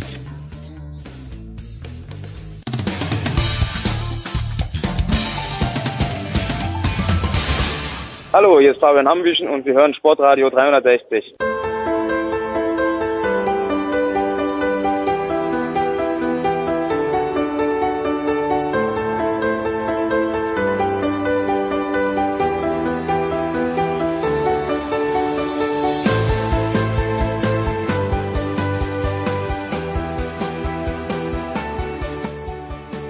Show 524 bei Sportradio 360. Wir machen weiter mit Football und fangen erstmal mit dem deutschen Football an und natürlich mit unseren Experten. Zum einen Christian Schindler von der Draft.de. Hallo Christian. Einen wunderschönen Tag. Und Andreas Renner von der Sohn ist auch dabei. Hallo Andreas. Hallo. Andreas, wir waren Samstag in Potsdam zum Spiel zwischen den Royals und den Lions. Die Royals immer noch Chancen auf die Nordmeisterschaft. Bei den Lions ist klar, sie werden bestenfalls Dritter werden, was natürlich am Saisonstart liegt und äh, wir haben eine ziemlich dominante Vorstellung der Lions gesehen, die am Ende 35-20 gewinnen, sich also für dieses 3 zu 50 im Hinspiel revanchieren und äh, fangen wir vielleicht mal bei den Potsdamern an. Das war jetzt nach Köln das zweite Spiel, wo wir gesehen haben, dass irgendwie so zumindest defensiv ein, die Teams inzwischen Potsdam und Mayen irgendwie im Griff bekommen und fast schon geknackt haben, oder? Genau, und das ist der Teil, der mir auch aus Potsdamer Sicht mehr Sorgen bereiten würde. Denn dass Braunschweig in dem Spiel 35 Punkte macht und dass die Potsdamer Defense sie nicht so gut stoppen kann, das lässt sich halt mit Verletzungsproblematik erklären. Die haben wirklich auf der Linebacker-Position die ihre Top 4 Spieler verloren, im Defensive Backfield fehlen auch äh, drei, drei von vier Startern. Also da kann man dann schon erklären, warum eine Mannschaft wie Braunschweig, die sich ja auch qualitativ verbessert hat im Laufe der Saison, warum die äh, denen richtig Probleme machen und warum die 35 Punkte machen und wahrscheinlich, wenn sie es gebraucht hätten, auch noch mehr hätten machen können. Also das ist der Teil, den kann man erklären. Da kann man dann sagen, okay, die Verletzungen, die sie haben, sind wahrscheinlich nicht so schwer, dass die alle für die Playoffs ausfallen da kann man sich dann auch Hoffnung machen, dass man das Problem dann bis dahin wieder in den Griff bekommt. Die Offense ist das andere Problem. Die sind über alle drüber gelaufen in äh, den ersten Saisonwochen und es hat keiner eine Lösung gefunden. Und die Kölner haben ansatzweise eine Lösung gehabt, äh, haben dann am Ende trotzdem das Spiel verloren und Braunschweig hat das jetzt auch umgesetzt und das hat ein bisschen was damit zu tun, äh, nach dem, was wir von, äh, von den Coaches gehört haben, dass äh, Potsdam halt äh, im Blocking äh, ein paar, ähm, äh, sagen wir mal, ungewöhnliche Winkel spielt, also die attackieren die Verteidiger aus ungewöhnlichen Positionen raus und äh, da muss man sich darauf einstellen, das muss man verteidigt kriegen. Und Patrick Köpper, der Head Coach der Crocodiles, hat dafür eine Lösung gefunden. Joe Tomlin schaut natürlich auch Tape und äh, will das sehen. Ja, äh, und äh, übernimmt dann halt Dinge, die funktionieren, so wie es im Football halt auf allen Ebenen immer wieder äh, passiert. Und die andere Seite davon ist, die Potsdamer haben uns vorher gesagt, naja, wir gehen davon aus, dass die Braunschweiger sich das Video anschauen von uns äh, gegen Köln, dass die sagen, hm, das machen wir jetzt auch so. Und unsere Antwort darauf ist, wir werfen den Ball. Das haben sie am Anfang versucht. Der zweite Pass war intercepted. Und dann war es wieder vorbei. Und das Passspiel sehe ich bei Potsdam aktuell mit der auf der Receiver-Position nicht als äh, als die Lösung an mit den Problemen, die sie da haben. Da hatten sie zu Saisonbeginn viele Verletzte. Ich sehe auch nicht der äh, die Spieler, die dem Gegner da halt wirklich ähm, defensiv richtig Probleme bereiten. Zumindest so lange nicht, äh, bis Frederik Myrob Nielsen, der dänische Receiver, der vor zwei Jahren top war und dieses Jahr nur verletzt ist, äh, bis der wieder da ist. Also das, äh, das ist ein großes Problem für Potsdam und wenn die das nicht gelöst kriegen und ihre Effizienz im Angriff nicht wieder hinbekommen, dann werden die gegen alle in den Playoffs Schwierigkeiten haben. The trend is not your friend, Christian, aus Potsdamer Sicht im Augenblick, ne? Du konfrontierst den Geisteswissenschaftler jetzt gerade mit ökonomischer Theorie. Ich weiß jetzt nicht, ob das so sinnig ist, aber ja, ähm, das geht in die falsche Richtung. Das Spiel in Köln hätten sie meiner Meinung nach schon verlieren müssen. Ähm, gegen Braunschweig machen wir uns nichts vor, ähm, auch wenn ihr beiden das sehr gut, sehr spannend kommentiert habt. ähm, war ähm, zu früh entschieden und ich saß halt selber vor dem vom Stream und vom Fernseher ähm, äh, und habe mich halt gefragt, wann kommt der Plan B von Potsdam? Und der kam halt, also in der Offense. Ja, der, äh, oder, oder man könnte sagen, der Plan B wurde am Anfang ausprobiert und ist nach drei Spielzügen gescheitert. Ja, aber ich meine, Andreas, wir wissen ja nun beide, dass das Wort Plan nur eine sehr grobe Umschreibung für eine strategische Idee ist, ja, aber ähm, das habe ich nicht verstanden. Ähm, die schlechte Nachricht für alle, und das haben wir ja irgendwie schon gefühlt in den letzten Podcasts angekündigt, Braunschweig ist zurück, das Imperium ist wieder da. Und äh, wenn mir heute jemand sagt, die, die Lions ähm, kämpfen sich in den German Bowl in einem zugegebenermaßen so oder so schweren Ritt, ob sie jetzt äh, ins Saarland fahren, wo ich sage, da ist die Wahrscheinlichkeit vielleicht ein bisschen höher, ähm, oder sie treten gar bei den Unicorns an. Es würde mich trotzdem nicht komplett schocken, weil das ist eine andere Mannschaft als äh, vor der Sommerpause. Genau, Andreas, wenn wir auf die auf die auf die Line schauen, also in der Rückrunde, das das ist verwandelt und das sieht wieder mehr nach dem aus, was wir von den Lions kennen. Natürlich vielleicht die Tiefe noch nicht so ganz, äh, aber die Qualität zumindest in der Spitze ist wieder da. Ja, und es ist auch mehr Tiefe da. Ja. Die haben jetzt, äh, die haben jetzt halt, äh, nachdem sie vorher äh, zwei Amerikaner in der Offense haben, haben sie jetzt halt noch einen zusätzlichen Running Back. Ähm, und mit dem äh, kannst du halt auf jeden Fall schon mal arbeiten. Sie haben einen zusätzlichen Receiver äh, dazu bekommen, wo dann halt die Leute, die vorher äh, Position 1 und 2 gespielt haben, jetzt sind, sind sie Nummer 2 und 3. Das, das gibt der ja Tiefe, das gibt der ja Qualität. Also das ist bei Braunschweig natürlich da und das hat schlicht und einfach was damit zu tun, dass sie äh, halt budgetär noch mal ein paar Möglichkeiten zur Verfügung äh, gestellt bekommen haben. Und da muss man sich auch nichts äh, vormachen. Das ist bei allen Teams in der GFL so. Hast du mehr Geld, hast du mehr Qualität, also zumindest potenziell. Kommt immer noch darauf an, was du mit dem Geld machst. Aber das ist jetzt der Punkt, da mache ich mir bei Troy Tomlin, dem äh, Head Coach der New Yorker Lions, keine Sorgen, dass er nicht weiß, was er, ähm, äh, was er mit dem Geld anfängt, äh, das er zur Verfügung gestellt bekommt. Aber der das braucht er halt auch, ne? Also das ist die die Wahrheit für für alle Teams, wenn du ähm, wenn du budgetäre Einschränkungen hast, dann spielst du nicht um die deutsche Meisterschaft mit. Das ist die Realität, die äh, die für alle Top-Teams gilt. Auch Dresden hat nochmal nachgelegt, Christian. Äh, Anthony Brooks als Receiver dazugekommen, den wir von Frankfurt Universe kennen. Dann äh, Deborah Whaley der ist Running Back äh, von Arkansas äh, und hat einen britischen Pass, zählt also nicht als A. Und diese Woche dann nochmal vorgestellt AJ Wendland, ihr langjähriger Linebacker, der den, äh, der den, das Frühjahr in äh, Tirol bei den Swarco Raiders verbracht hat. Bei den, bei den Dresdnern hat man das Gefühl, die, die, die wollen, dass das ihr Jahr wird, ne? Die wollen, dass es ihr Jahr wird. Und ich meine, zu Jim Whaley muss man, muss man sagen, der war in, immerhin auf der Dog, Dog Walker Award Watchlist zugegebenermaßen, da stehen 300 Namen drauf gefühlt jedes Mal, aber ähm, der war, der war 2019 übrigens die College-Saison beginnt. Wir haben eine, wir haben zwei relativ lange Previews äh, aufgenommen, ein, ein, äh, ein eher allgemeines, sogar drei Ausgaben haben wir, glaube ich, Nikola mittlerweile, oder? Ich kann es ja. nicht mehr zählen. Ähm, eine sehr allgemeine, dann eine Vorschau auf die Woche null und letzte, und die letzte Episode haben wir ausschließlich über Nebraska gesprochen. Aus Gründen. Ähm, nee, und Whaley hat halt also war Zweiter äh, bei den bei den Razorbacks mit äh, mit mit 278 Running äh, Rushing Yards immerhin und vier Yards per Rush in der SEC. Bei dem Arkansas Team, was 2019 nicht besonders gut war, äh, der wird schon laufen können, der Junge. Ja und ähm, AJ Wendland äh, wissen wir, der schlägt gerne ein, ja äh, meistens beim Gegner. Ähm, der ist kein Kind von Traurigkeit. Äh, Brooks haben wir auch in der GFL schon gesehen und sie hatten ja davor schon meiner Meinung nach eines der besseren Receiving Cores in der Liga.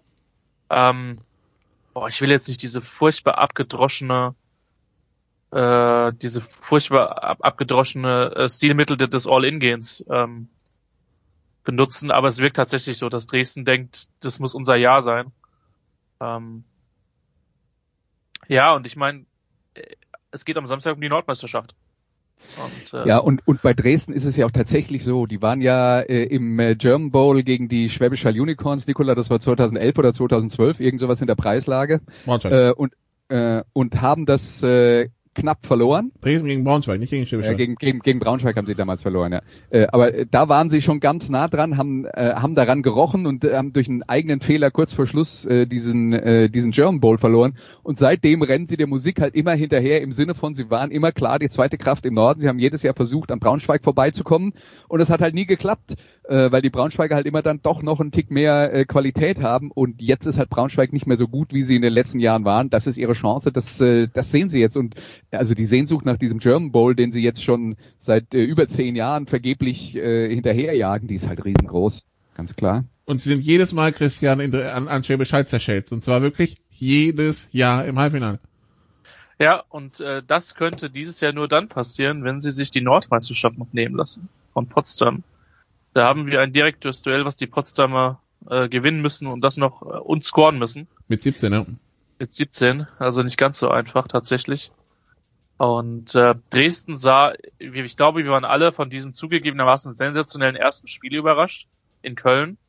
Und Köln, äh, Köln ist ja immer noch eine sehr gute Footballmannschaft. Also meiner Meinung nach. Ähm, aber danach war Dresden sehr, sehr souverän in vielen Spielen. Sie hatten gegen Kiel ein bisschen Probleme. Aber also auch in Potsdam haben sie ja das Hinspiel sehr deutlich gewonnen und die 17 sind am Ende ein netter Score für Potsdam gewesen, weil das Spiel hat sich deutlicher angefühlt, das Hinspiel. Und äh, ja, dass man, dass man die Monarchs zu den absoluten Top-Favoriten zählen muss, ist, glaube ich, kein Zweifel. Ja, also die Dresdner und die Potsdamer betteln um die Nordmeisterschaft am Sonntag um 15 Uhr in Dresden im Heinz-Steier-Stadion. Am Samstag um 18 Uhr spielen die Braunschweiger und die Kölner um Platz 3. Der Sieger hat Platz 3 und dementsprechend äh, ergibt sich dann die Playoff-Reihenfolge im Norden. Im Süden wissen wir seit diesem Wochenende, Andreas, dass die Schwäbischer Unicorns Südmeister sind nach ihrem 28-0 gegen die Saarland Hurricanes. 28, darf ich, darf ich ja? dir gleich widersprechen? Was denn? Wir wussten das schon vor Saisonbeginn. Ja, aber jetzt haben wir es offiziell. Jetzt haben wir es offiziell auf dem Papier. Ja. Jetzt kann ihn sie tatsächlich, jetzt haben sie den Pokal aus seiner Hand. Ich, ich wollte nur den Ja. Jens Huber machen, der ja auch den FC Bayern schon seit zehn Jahren immer wieder vor der Saison zum deutschen Meister kürt. Und der hat jedes Jahr recht. ja. Bis jetzt. Bis, bis jetzt, ja. Ähm, nun, also auf jeden Fall, der, der, der Name wird jetzt auch offiziell in den Pokal eingraviert.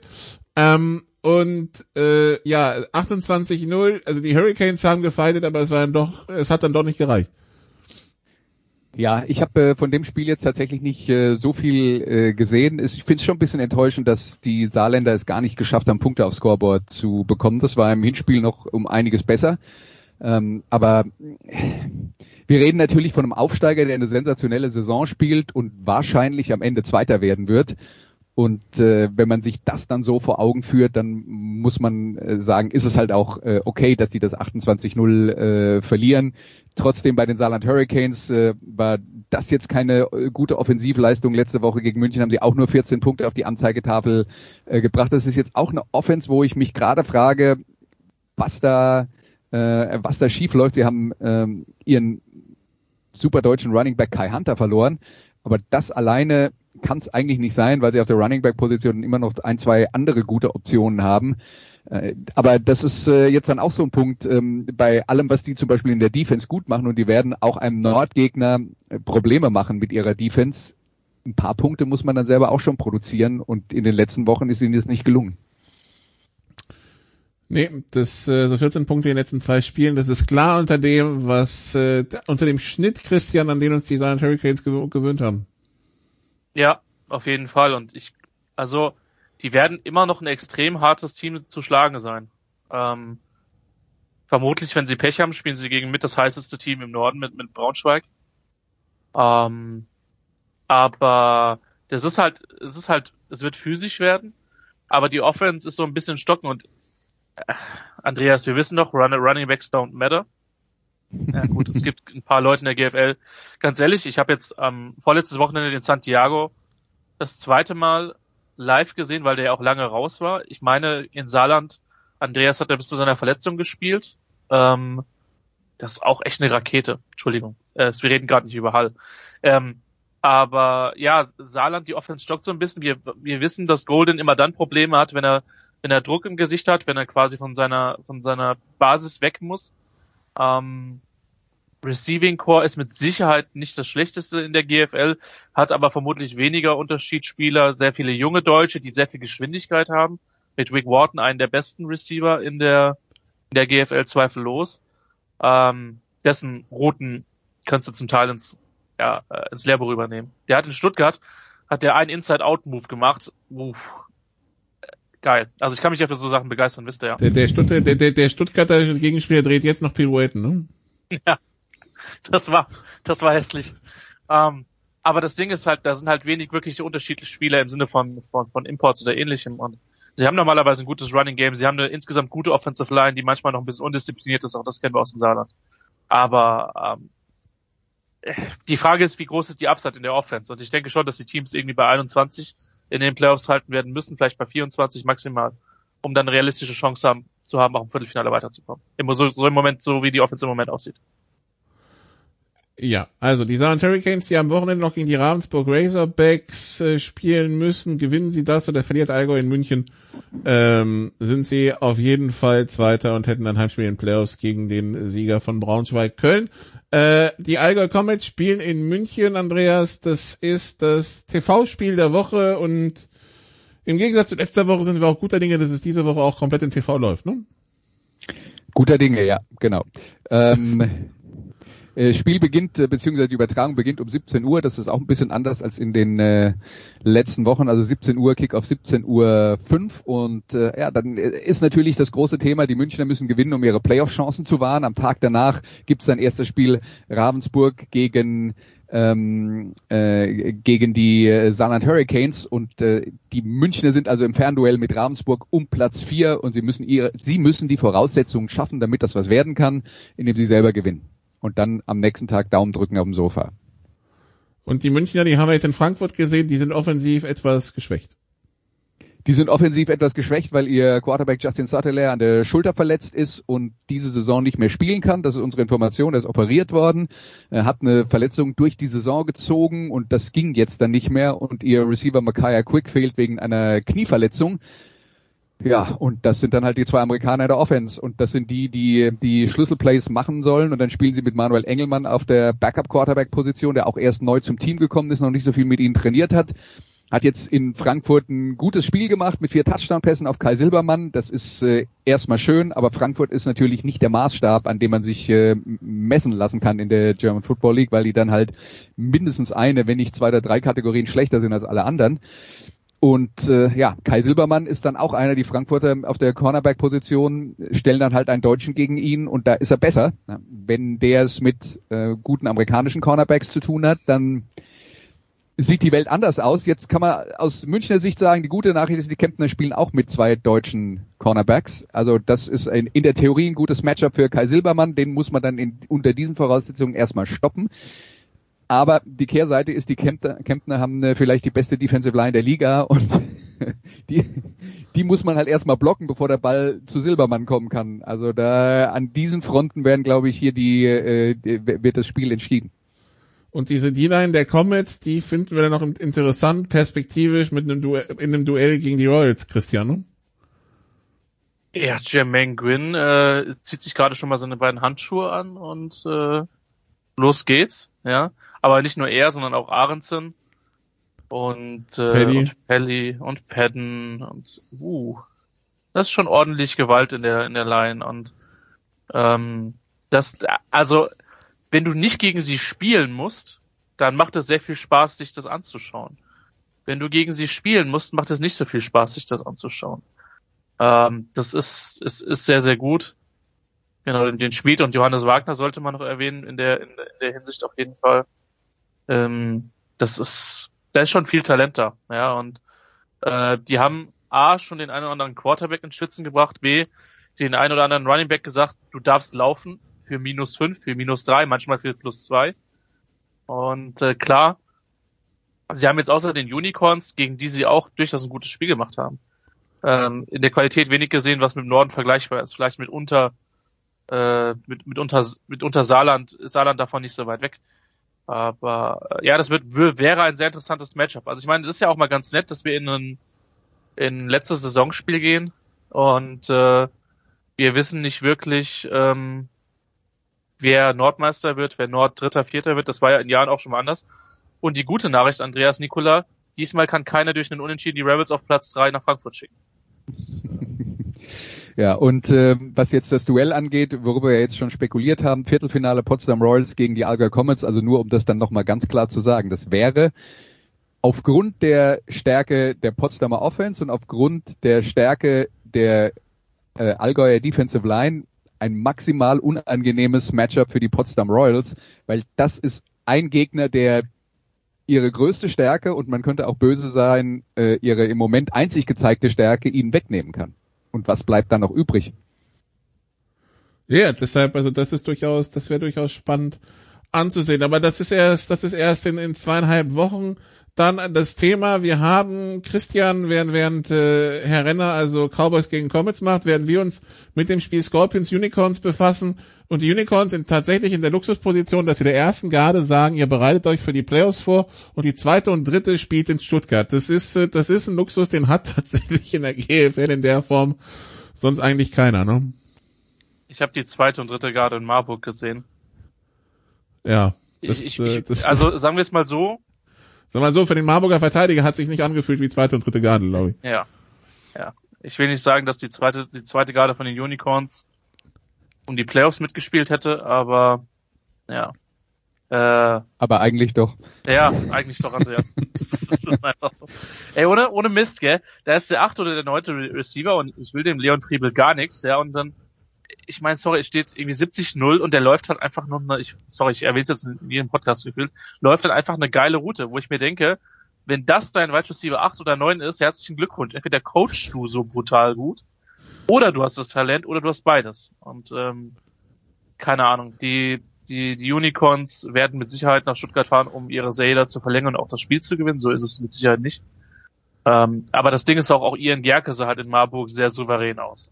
Und, ähm, ähm, egal wie da die Quarterback-Situation, also nicht egal wie die Quarterback-Situation aussieht, Haupert hat ein gutes Jahr gespielt und, äh, und, und Gerke ist aber auch ein sehr verlässlicher Backup dahinter und das ist schon, da sind der Tiefe schon echt beeindruckend. Und bei Gerke, äh, also was ich echt interessant fand, das wusste ich gar nicht, bis mir äh, Jordan Newman, der Headcoach, das äh, erzählt hat. Ian Gerke hat bislang weder in der Jugend noch bei in der ersten Mannschaft bis zu dieser Saison jemals Quarterback gespielt. Das ist seine erste Saison als Quarterback. Äh, Jordan Newman hat erzählt, der hat natürlich immer Football gespielt und war immer um Football drumherum, weil sein Vater Sigi Gerke selbst Spieler, Trainer war, jetzt Sportdirektor bei den äh, Unicorns ist. Ähm, das, da hat sich bei denen natürlich in der Familie alles äh, um, um äh, Football gedreht und sein Onkel Jürgen ist der Vereinspräsident. Also da, der, als Gerke kommt, kommt man da in, in äh, Schwäbisch Hall ja gar nicht um Football drumherum. Er war unser Filmer, aber, aber er war unser Filmer. Genau, bei GFL TV vor, vor einigen Jahren. Äh, aber äh, der hat tatsächlich auch in der Jugend niemals Quarterback gespielt. Und wenn ich mir dann anschaue, was der jetzt macht, wow. Und Jordan ja. Sagt, einer der großen Vorteile ist halt, die haben in der Jugend das gleiche System wie in der ersten Mannschaft. Der kennt die Offense halt wie im, also im Schlaf, ja. Also das ist, äh, der, der hat den Wissensvorsprung vor allen anderen, weil er das, äh, weil er das eigentlich schon seit er äh, äh, bei der Mannschaft ist, äh, alles umsetzt und äh, durch seine Erfahrung auf der Receiver-Position dann wahrscheinlich auch ein bisschen profitiert es ist krass. Also ich fand, ich fand ihn halt in Marburg echt mega spielintelligent. Und genau. Ja. Ähm, Daher kommt's. So viel ganz, vielleicht bin ich da ein bisschen zu Draft geschädigt. Mir ist es in der, vor allen Dingen der GFL ist mir echt egal, ob ein Quarterback 80 Yards werfen kann. Ja, ich habe Marcus McDade genossen, wie wir alle. Aber kannst du, kannst du die, die Ketten konstant bei drittem und sechs bewegen? So, spielst du den richtigen Receiver an, findest du den zweiten Read? Wie akkurat bist du mit dem Football? Und das Ding ist halt, und das ist halt das, was mir bei Gerke in Marburg aufgefallen ist, und der hat ja noch nicht viel länger Spielzeit gesehen, der hat das halt nicht nur mit Rutenbeck und Yannick Meyer gemacht, sondern der hat es halt eben auch in Anführungszeichen mit, mit, mit der, mit der Receiver-Garde gemacht, die dann halt im, im dritten Viertel drauf war. Oder zum Teil schon im zweiten Viertel. Und das ist halt das Ding, weil dann kannst du nicht sagen, hey, ich werf, ich werf Tyler Rutenbeck ins Screenpass zu, der geht schon 70 Yards downfield. Ja, wird passieren, aber das ist halt nicht besonders schwer. Ja. Ähm, und das war halt das Ding, was mich echt überrascht hat, gerade für so einen jungen Quarterback. Und das kommt halt noch dazu, Andreas. Ich weiß, er war ein Jahr in den USA, aber der halt nie wirklich Quarterback gespielt hat. Da, da gehört schon was zu. Saisonstatistik bisher 42 von 53, also 80% Completion, 14 Touchdowns, 2 Interceptions. Geht. Ja, vielleicht mal in, vielleicht mal in Indianapolis anrufen. Ja, nun, dann, ähm, also genau, also am Samstag um 17 Uhr Stuttgart gegen die zweite Garde der, Uni der Unicorns, was aber trotzdem äh, guter Football ist, was sie bieten. Und dann Sonntag das Hessen-Derby zwischen Marburg und Frankfurt, wo es Andreas vielleicht unter Umständen, man weiß es nicht, für Frankfurt, wenn sie einen Punkt holen würden, vielleicht die Möglichkeit gäbe, noch aus der Relegation rauszukommen. Genau. Und äh, ich hoffe sehr, dass die Frankfurter, bevor sie anreisen, wissen, ob es für sie um noch was geht oder nicht, äh, weil das ist halt eine essentielle Information und es kann eigentlich nicht sein, äh, dass man äh, ähm, äh, dass man ihnen das nicht mitteilt. Das hat jetzt schlicht und einfach etwas damit zu tun, dass es äh, am 24.07. ein Spiel geben sollte zwischen Frankfurt und äh, den Allgäu Comets und dann gab es in der Woche vorher einen Corona-Fall im Frankfurter Team. Der wurde isoliert, die Spieler wurden getestet. Ähm, es war wohl, die Frankfurter waren wohl spielfähig äh, und äh, die Allgäu Comets haben sich am Tag des Spieles dann äh, dazu entschieden, nicht anzureisen, auch in Absprache mit dem Gesundheitsamt. Wie dem auch, also das, das sind jetzt Fakten, was dann hinter den Kulissen alles gelaufen ist, was man hätte tun müssen und so weiter und so fort, ist schwer zu durchschauen. Ähm, es gab jetzt die Information, dass äh, offensichtlich der Liga, ob man entschieden hat, das Spiel für Frankfurt zu werten. Damit hätten sie einen Sieg und bräuchten noch einen Punkt mindestens wahrscheinlich ist natürlich ein Sieg, weil auf einen Punkt spielen unentschieden ist im Football halt selten. Ähm, ähm, gegen die Marburg Mercenaries, was nicht vollkommen unmöglich ist, weil Marburg äh, gehört auch zu den äh, schwächeren Mannschaften in der German Football League. Aber es gibt einen Einspruch der Allgäu Comets gegen diese Wertung und ja, man muss halt irgendwann mal wissen, was da jetzt dann passiert und da muss es dann eine Entscheidung geben und aus meiner Sicht muss es die geben, bevor äh, Frankfurt sein letztes Spiel bestreitet und wir reden jetzt von sechs Wochen und da muss man dann jetzt auch nicht, äh, dann ist man jetzt auch nicht besonders kritisch gegenüber den Abläufen, die es da äh, in Verband und Liga gibt, wenn man sagt, das kann nicht sein. Das kann nicht sein. Die Kritik ist auch schon platziert und äh, angekommen, aber irgendwie eine Lösung hat sich trotzdem nicht gefunden. Ich ein bisschen frustrierend, so wie es gelaufen ist, aber ja, es, ja, was soll man sagen? Es ist, ähm, ist schwierig und äh, wir, wir hoffen natürlich alle, dass sich das tatsächlich bis Sonntag löst, damit wir wissen, damit wir Sonntag nach dem Spiel wissen, äh, was jetzt Sache ist und wer tatsächlich gegen Straubing in die Relegation muss. Aber das heißt aber auch, Andreas, die, die Stuttgarter schwitzen gerade ordentlich, weil sie ganz genau wissen, dass mit dem Sieg gegen Hall, mit dem Sieg gegen Hall wird schwierig. Ja, die sind nur noch Passagiere in der Nummer. Ja, ganz genau. Das ist, äh, die, die haben das direkte Duell gewonnen. Das ist der einzige Sieg, den Stuttgart äh, auf dem Konto hat äh, ja, könnte halt schief gehen. Die Rechnung kann jetzt in Stuttgart auch niemand was dafür, ist dann halt maximal blöd gelaufen, diese Corona-Geschichte, aber das ist halt, das sind halt die Rahmenbedingungen, unter denen wir äh, zurzeit äh, leben und es kann halt immer was passieren, was man äh, an der Front, was man nicht auf dem Schirm hat. Ja, das äh, täte mir grundsätzlich äh, ein wenig leid für die Stuttgarter, aber ja, das mit, mein Mitleid wird ihnen nicht helfen, fürchte ich. Nee, und äh, es gibt äh, jetzt auch in der NFL einen Spieler, wo das Mitleid nicht helfen wird. Jetzt machen wir eine kurze Pause dann besprechen wir, was äh, am Cutbay passiert ist. Bis gleich.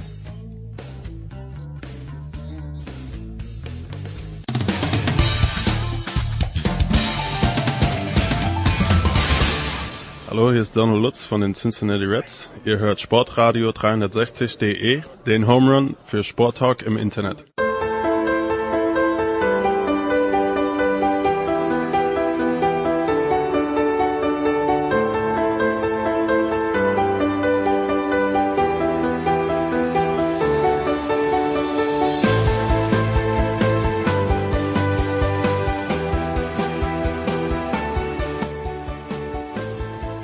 Big Show 524. Wir sind bei der NFL angekommen, noch mit Andreas Renner und Christian Schimmel. Und äh, Christian, ja, es wurde jetzt gecuttet. Also letztes Wochenende waren die letzten Preseason-Spiele. Dienstag, 22 Uhr deutscher Zeit.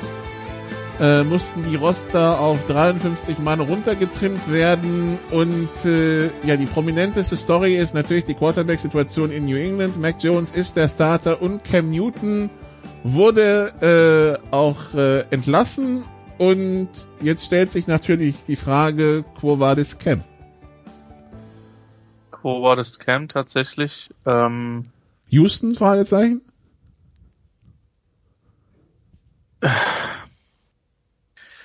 Sorry für den, für den Kader, aber Houston, wir haben ein Problem. Nicht nur ähm, eins. Eben. Ähm, ich kann es mir schwer vorstellen. Also das Ding ist ja, was man jetzt von den, von den Texans weiß, dass äh, noch kein Trade von Deshaun Watson stattgefunden hat. Man hat ja gehört, dass da mehrere First Rounder gefordert werden. Was anhand der ungeklärten Off-Field-Situation von Watson vielleicht zu überdenken wäre aus Sicht der Texans, aber die Personalentscheidungen der Franchise, ja. Darf ich mal biblisch werden, die Wege des Herrn und die Wege der Texans sind mitunter unergründlich. Und ähm, bei Newton ist es halt so, dass äh, Mac Jones, der, der Quarterback, der Rookie Quarterback, eine sehr starke Preseason gespielt hat, muss man ehrlicherweise sagen. Der im Prinzip genau das ist, was Belichick will, nämlich einen, sorry, Game Manager. Ähm, deswegen haben alle auch vor dem Draft dieses Fit so gesehen mit, mit, mit Jones und Belichick und er musste dann halt nicht mal hochtraden im Draft, sondern der ist ihm quasi in den Schoß gefallen. Und äh, bei Newton keine Ahnung, wir hatten jetzt in den letzten paar Tagen so ein paar Statements betreffend Impfung, Nicht-Impfung. Von Newton weiß man, dass es nicht ist. Äh, Belichick hat vehement widersprochen, dass das eine Rolle gespielt hat. Gut, wir wissen, dass Bill Belichick nicht zwingend derjenige ist, wenn es ums Thema Wahrheit geht, den man ja vielleicht als verlässlichste Quelle nennen sollte. Also das ist alles so ein bisschen äh, fraglich. Ich vermute, dass Newton noch einen Shot bekommen wird, den einen oder den anderen, ja. Ähm, aber wo er dann beim nächsten NFL-Team landen wird, wird sich halt zeigen. Andreas, wo siehst, siehst du für Cam Newton noch eine Zukunft in der NFL? Hm. Also er sagt ja selbst, es gibt keine 32, die besser sind als ich. Aber gut, das ist halt seine persönliche Wahrnehmung. Das ist seine persönliche Wahrnehmung, die ist ihm auch unbenommen.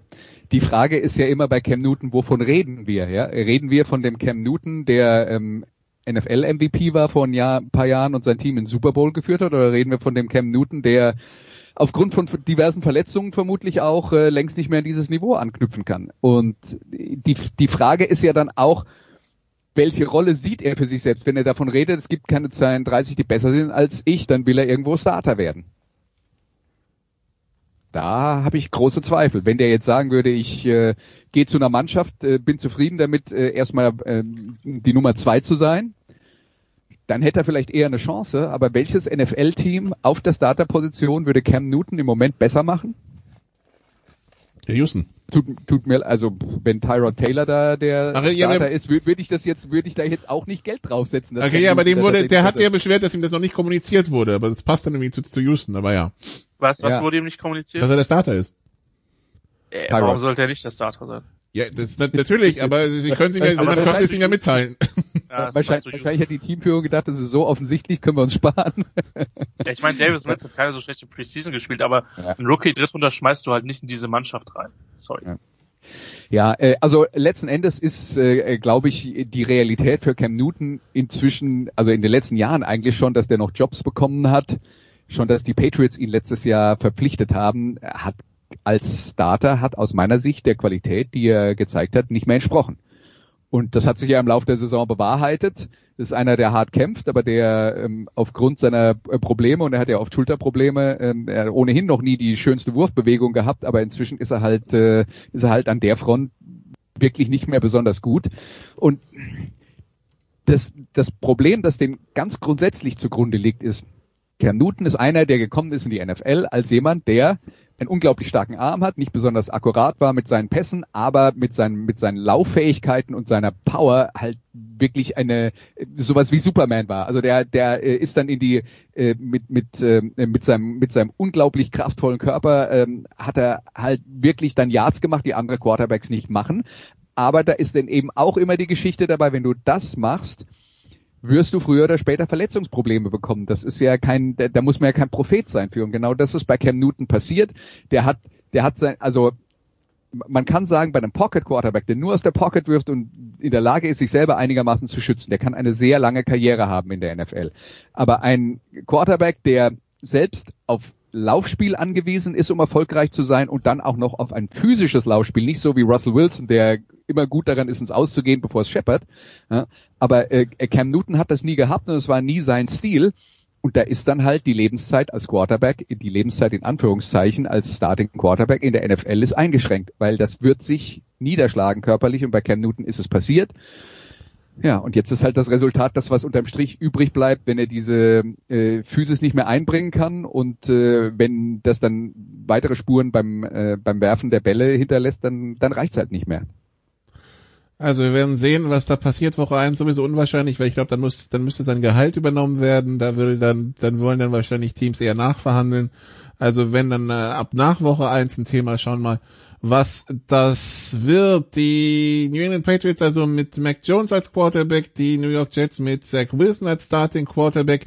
In Miami Christian ist Tour der Starting Quarterback und weil Gerüchte entstanden, weil, weil Gerüchte da waren, dass Miami der Frontrunner wäre, für drei Erstrunden-Picks und zwei Zweitrunden-Picks für Deshaun Watson zu traden, ähm, gab es jetzt von äh, Head Coach Brian Flores ein internes Meeting und dann auch nochmal Äußerungen auf einer Pressekonferenz, wie sehr äh, Tour sein Quarterback ist. Ähm, ja, ein bisschen, bisschen komisch die Kommunikation da in Miami.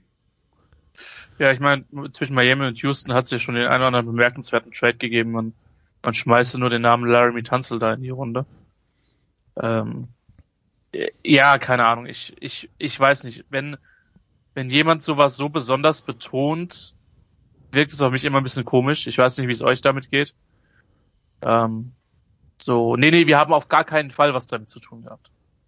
Ähm, ganz ehrlich, ich bin froh, dass, dass äh, Tagovailoa die Chance bekommt, weil der ist letztes Jahr reingeschmissen worden, ohne Camp, ohne Minicamp, oder kaum oder mit einem sehr komischen Camp, ja, aber mit einem mit einem Camp unter Corona-Bedingungen. Ähm, und auch ehrlicherweise haben wir ja die Art des Quarterback-Wechselns nicht wirklich verstanden, die da Miami zwischenzeitlich praktiziert hat. Und dann haben sie halt äh, am letzten Spieltag noch die Chance in die Playoffs zu gehen und werden halt von Buffalo komplett abgeschossen. Ähm, ich glaube immer noch, dass das Coaching generell da ziemlich gut ist, weil sie das Team relativ schnell auf ein, auf ein relativ hohes Level gehoben haben. Aber so die Kommunikation oder die ganze Art und Weise der, der Ansprache erscheint mir doch etwas irritierend. Ich kann es auch ehrlicherweise nicht wirklich greifen. Ähm, ich hoffe einfach nur, dass man Tago Vailoa eine entsprechend faire Chance gibt. Und äh, sind wir uns einig, die, wir wissen, dass die Leine für einen Quarterback extrem kurz ist. Das hat man nicht nur bei Josh Rosen gesehen, der jetzt bei Atlanta einen Roster gemacht hat. Also Nikola, du kannst dich freuen, der Franchise Savior nach Matt Ryan ist endlich im, im Kader. ähm, nachdem man auf David Fails verzichtet hat, was ich immer noch, ich will David Fails nächstes Jahr übrigens in der German Football League sehen. Also das ist meine, das ist eigentlich so das einzige footballtechnische Ziel, was ich noch habe, den mal in die GFL zu bekommen. Aber ja, es ist, es wird komisch, was da in Miami passiert. Und ähm, ich glaube, das ist ein Team, was in der in der AFC East hinter Buffalo durchaus um, äh, um Platz zwei mit den Patriots mitspielen kann. Die Jets sehe ich noch ein, noch ein kleines Stück weit weg. Aber ich weiß nicht wirklich, was ich mit, mit, mit der Kommunikation machen soll. Das, das ist so. Also der erste Punkt, den ich dazu hätte, ist, was ich bis jetzt in der Preseason gesehen habe, und ja, es ist nur Preseason, hat Tour eine klare Steigerung zum letzten Jahr gezeigt. Also ja. da merkt man, dass der, äh, dass der länger beim Team ist und das sah phasenweise richtig gut aus. Also es sah genauso aus, wie man das eigentlich hätte erwarten sollen, nach dem, was man von, äh, von ihm in Alabama gekannt hat. Aber da spielen ja jetzt ein paar andere Sachen mit rein. Da hört man dann zum Beispiel, nach, nachdem es heißt, die äh, Dolphins wollen für äh, Deshaun äh, Watson traden, da hört man, dass das der Teambesitzer Stephen Ross unbedingt will. Nicht unbedingt die Trainer. Wenn man das dann so hört, dann versteht man halt auch, dass bei solchen großen Entscheidungen halt viele Leute mitreden. Da ist der äh, der ähm, der Besitzer, da ist der GM, da ist der Head Coach ähm, und das sind jetzt nur drei Personen. Dann gibt es Scouts, die vielleicht noch äh, ihre Meinung einbringen, die dann aber sicher nicht am Ende entscheidend sein werden. Aber aus, dies, aus dieser Gemengelage, da muss man sich halt auch drüber im Klaren sein, die Leute sind sich nicht immer zwangsläufig alle einig. Im Gegenteil, das kann sogar sehr gut sein, dass da äh, kontrovers diskutiert wird. Was jetzt nur diese Deshaun Watson Sache insgesamt angeht, also ist es unbestritten, Deshaun Watson ist ein sehr guter NFL Quarterback und würde die meisten Teams verbessern. Aber aufgrund der äh, Vorwürfe von, ähm, man kann sagen, serieller sexueller Belästigung von Masseurinnen, äh, die mit ihm zusammengearbeitet haben, ähm, ist es absolut nicht absehbar, was da am Ende bei rauskommt. Das heißt, für mich ist der Trade-Wert von Deshaun Watson im Moment null. Aus drei Gründen. Der erste Punkt ist, man kann noch nicht mal hundertprozentig ausschließen, dass er nicht äh, ins, ins Gefängnis äh, muss, wenn er, wenn er schuldig gesprochen wird. Also wenn ähm, es gibt einen langen juristischen Prozess, möglicherweise kann man den abkürzen, selbst wenn der viel Geld bezahlt dafür, dass die Klage nicht äh, durchgezogen wird wird er von der NFL gesperrt werden. Und davon kann man dann sicher ausgehen, wenn, ähm, äh, wenn da tatsächlich was dran ist. Und die Wahrscheinlichkeit, dass da gar nichts dran ist, schwer vorstellbar. Aber das ist, ich will nicht sagen 100 Prozent, aber trotzdem schwer vorstellbar. Und wenn man sich all diese Dinge äh, vor Augen führt und dann noch sagt, wenn der am Ende zumindest eine Teilschuld einräumen muss, wenn äh, er von der NFL gesperrt wird, will man diesen Mann dann unter diesen Voraussetzungen im Team haben und welche Rückmeldung gibt es von der Fanbasis, wenn sich diese äh, Vorwürfe als äh, gerechtfertigt äh, herausstellen? Das wären drei Gründe, aus denen ich sagen würde, der Trade-Wert von Deshaun Watson ist derzeit null. wenn ich höre, die wollen drei Erstrunden-Picks für ihn, dann frage ich mich, wovon die nachts träumen. Das ist total daneben. Andreas, die träumen von David Johnson. Aber den haben sie ja schon. Ja. Ja, als ich den, als ich den, als ich den, den geforderten Preis, der, der geforderte Preis kommt von einem Team, das sich das mal angehört hat und dann aus den Verhandlungen ausgestiegen ist. Wahrscheinlich aus den gleichen Gründen, die Andreas gerade aufgezählt hat, als sie den Preis genannt bekommen haben. Ja, ist ähm, spannend, Christian. Ne? Du, es steht hier jedem frei, äh, Zahlen in den Raum zu werfen oder äh, Bedingungen in den Raum zu werfen. Es braucht halt immer eine andere Seite, die sie akzeptieren. Und man muss halt eins sagen, sie, sie schleppen halt gerade einen Spieler auf der 53, der halt, wo wir immer nur von einem potenziellen Wert äh, sprechen, der dir aber de facto einen Spot wegnimmt. Jetzt kannst du sagen, okay, äh, den einen Special Teamer werden wir im 53er Roster nun auch äh, quasi ersetzen können.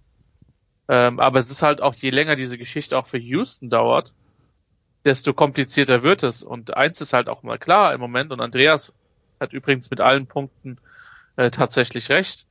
Ähm, der Punkt ist halt, wenn irgendwann mal ein Urteil oder wenn ein Prozess da ist, dann wird es halt noch viel schwieriger. Weil im Moment reden wir von Unklarheiten, aber vielleicht werden dann irgendwann Fakten geschaffen und dann musst du ihn vielleicht sogar cutten. Also, oder er wird von der NFL erstmal zwei Jahre rausgenommen. Wer weiß. Und ja. was man ja jetzt hört von diesem Trade-Preis, ne, also dieses, wir, wir wollen äh, quasi drei Erstrunden-Picks, das, das ist ja ein Preis, den man verlangen könnte für Deshaun Watson unter der Voraussetzung, dass der null Probleme hätte. Na, für Sportliche, ja, ne? Nur für Sportliche, ja, da nur reicht für das, was er bis jetzt äh, reicht drei vielleicht nicht, aber es geht schon in die richtige Richtung. Ja. Also ich habe den Eindruck, dass es, der, dass die, dass die Texans da weiter am äh, Maximalpreis äh, festhalten und also da muss ich ganz ehrlich sagen, wenn mir jetzt irgendeiner erzählt, dass man selbst für einen sehr guten NFL-Quarterback vier Erstrunden-Draftpicks aufgeben muss, das wäre dann auch, also irgendwann, irgendwann würde ich dann auch mal sagen, äh, wenn ich vier Erstrunden Draftpicks äh, äh, einsetzen muss, draft ich vielleicht viermal hintereinander in der ersten Runde einen Quarterback und die Wahrscheinlichkeit, dass ich dann dabei einen sehr guten bekomme, ist vielleicht äh, gar nicht so schlecht. Aber äh, das ist jetzt äh, das ist jetzt eine grundsätzliche Strategiegeschichte. Ja. Aber ich träume ja nach wie vor von einem GFL-Draft, aber das nur nebenbei. Ja. Und, und, und, und ich, ich könnte mir aus, aus Texans Sicht folgende Situation vorstellen. Man sagt, Vorausgesetzt, Deshaun Watson kommt aus der Nummer sauber raus und es stellen sich alle Vorwürfe als unberechtigt heraus und er wird nicht von der Liga suspendiert. Dann traden wir ihn und die Bezahlung sieht dann so aus, vorausgesetzt, dass das alles eintrifft. Ja, und für jedes Problem, das du zusätzlich bekommst, äh, ziehst du einen Erstrunden-Draft-Pick ab oder sowas in der Art. Also das wäre ein Trade, auf den ich mich vielleicht als, äh, als ähm, Team, das ihn haben will, einlassen würde äh, wo ich dann sage, da kann ich nicht viel verlieren ähm, und das, das kleine Risiko, das ich dann trage, ist es noch wert, aber ja, es ist natürlich, das wäre natürlich ein Trade, den es so noch nie gegeben hat, aus Gründen, äh, aber ich weiß nicht, wie man sich ernsthaft auf was anderes einlassen könnte. Du, du, also du müsstest, du müsstest ihn halt an, an, an Einsatzzeit in den Saisons 20, 21, 22, 23 koppeln, ne? Den Pick dann. Quasi, genau. Ja, dann hättest du ja. im Prinzip dasselbe und dann könntest du sagen, okay, wenn er 21, äh, 21 äh, 70 Prozent, 70 Prozent der Snaps spielt, 22, ja. 60 Prozent der Snaps und so weiter, Verletzungen ausgeschlossen, ja. Ja, genau. Ja, ja. ja. Aber das Ding ist halt, wir sind halt vor Woche eins, das heißt, jeder fühlt sich, jedes Team fühlt sich mit seiner Quarterback-Situation gut. Vermutlich selbst die Broncos, ey, ich mag Teddy Bridgewater, aber ähm, ich bin, ich bin, ich bin, ich bin gespannt, wie es da aussieht. Außer, außer Indianapolis. Ihr habt den Artikel von dem Beatwriter gesehen zu Carsten? Ja. Mhm. Ui, ui, ui. Ähm, Adrian Franke hatte den die Tage mal getwittert. Ähm, Kartet ihn jetzt und ich helfe beim Packen. Steht so im Text drin. Ja, ja, aber da muss man auch dazu sagen, es geht schlicht und einfach darum, dass äh, Carson Wentz äh, auf der Covid-Liste war und daraus der Schluss gezogen wurde, auch wenn es glaube ich nicht offiziell bestätigt ist, dass er nicht geimpft ist und dass er damit ein Problem äh, produziert und äh, der Beatwriter hat es halt auf alle ungeimpften Spieler abgesehen. Ähm, mhm. Insofern, das hatte jetzt nichts damit zu tun, dass Carson Wentz äh, im, äh, in seiner Zeit in Indianapolis sich irgendwie ähm, was Besonderes hatte zu Schulden kommen lassen, außer eben diesem, sagen wir doch mal, ähm, gesellschaftlich äh, in den USA sehr kontrovers diskutierten Thema und bekannterweise nicht nur dort.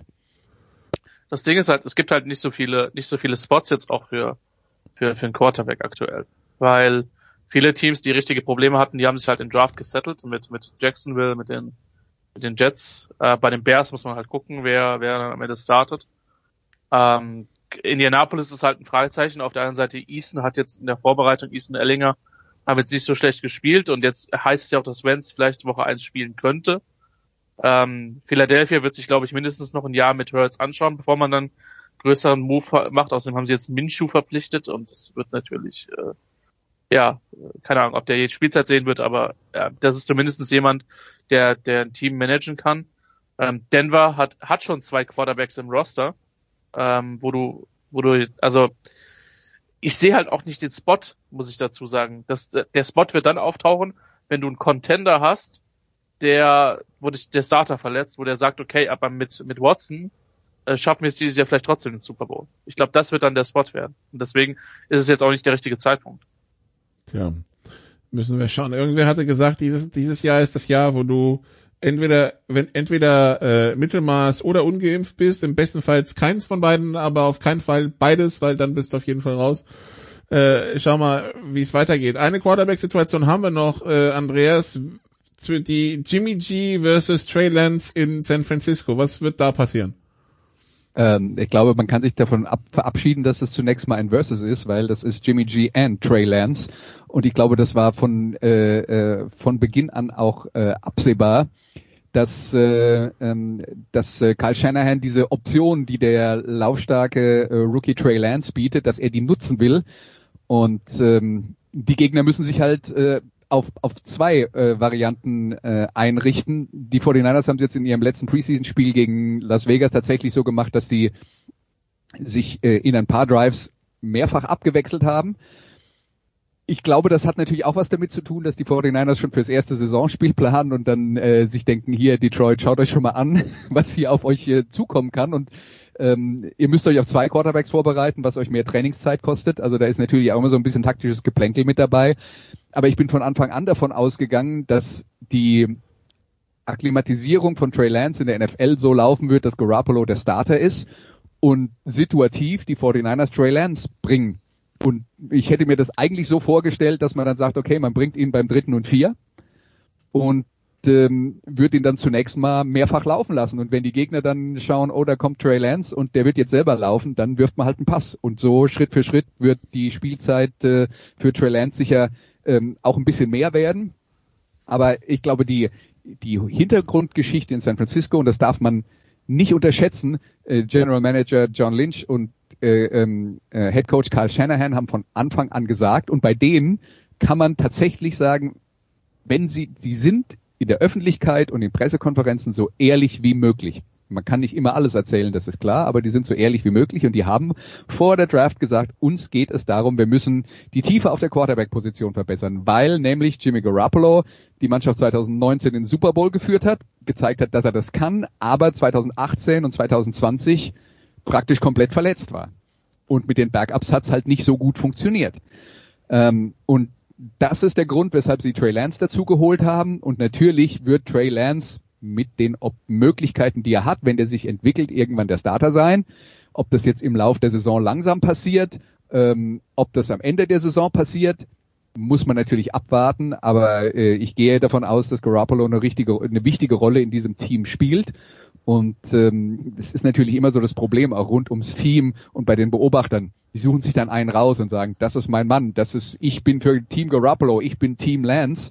Und das sind wir wieder bei der Schwarz-Weiß-Malerei, die für die Menschheit ja offenbar so extrem wichtig ist. Aber da tut man sich halt in dem Fall schwer, weil die werden beide spielen und wahrscheinlich am Anfang mehr Garoppolo und wie viel dann Lance am Ende der Saison spielt, wird man sehen, ob er vielleicht für den Playoffs der Starter ist, möglicherweise. Man darf aber eins nicht vergessen, das Roster der 49ers ist gut Loaded. genug, um einen Super Bowl zu gewinnen. Ja. Und deswegen zu Beginn der Saison zu sagen, wir lassen jetzt den Rookie spielen, egal was passiert, wäre ja komplett irre, weil also erstens hat noch kein Rookie Quarterback einen Super Bowl gewonnen und äh, außerdem äh, ist man dann halt jetzt auch in der Situation, dass man das ja nicht muss. Man hat ja extra Garoppolo behalten, weil man sagt, den mögen wir ja eigentlich, der ist ja nicht schlecht, der ist jetzt kein Top Ten Quarterback, aber er ist, äh, sagen wir mal, immer noch äh, oberes Mittelfeld, wenn er gesund ist. Ähm, ja, und wenn er nicht gesund bleibt, und das war die Lektion aus der Vergangenheit, dann haben wir da einen, der da einspringen kann und mehrere Wochen auf einem guten Niveau spielen kann und der langfristig ein super Potenzial hat. Also das, das ist die Richtung und wie gesagt, die Frage Garoppolo oder Lance äh, stellt sich eigentlich nicht. Die werden beide spielen. Die San Francisco 49ers, die natürlich in der hammerharten NFC West spielen mit Seattle, Los Angeles Rams und Arizona, die gegen die NFC North spielen, also Packers, Vikings, Bears und Lions gegen die AFC South, also Colts, Titans, Jaguars und äh, Texans. Ja, stimmt, diese, also ja, gut, das ist halt, das ist halt das Geschenk zu Neujahr. Und dann haben wir noch die Bengals auf dem Plan, genau. Das ist so der plus Eagles und Falcons. Ja, das ist der, das ist so, das sind die NFL 49ers, das wird, das sind, das ist so schon anspruchsvoll. Mal schauen, wann sie den Rookie da tatsächlich reinsetzen. Gut, also, bleibt noch eine Woche, bis es losgeht in der NFL. Christian und ich haben einiges vor am Wochenende. Andreas haben wir auch schon gehört. Musikradio, was steht da an, Andreas? Ja, wir müssen mal gucken, ob wir das mit den technischen äh, Gegebenheiten hinkriegen, weil der Producer sich ja gerade mal wieder im Ausland äh, aufhält. Aber wenn es klappt, dann äh, befassen wir uns äh, diese Woche mit dem traurigen Thema. Wir haben innerhalb der letzten äh, zehn Tage einige Größen der Musikwelt verloren und äh, da, an die wollen wir dann nochmal erinnern. Gut, dann äh, auf jeden Fall am Sonntag dann das Musikradio 360 einschalten. Nächste Woche dann die Sofa Quarterbacks. Und wie gesagt, nächste Woche geht's endlich wieder los mit der NFL. Dann in der Nacht von Donnerstag auf Freitag mit dem Spiel Tampa Bay Buccaneers gegen die Dallas Cowboys. Dann danke Andreas, danke Christian. Kurze Pause hier und dann geht's weiter mit Motorsport, mit Rennen, die stattgefunden haben und Rennen, die nicht stattgefunden haben. Bis gleich.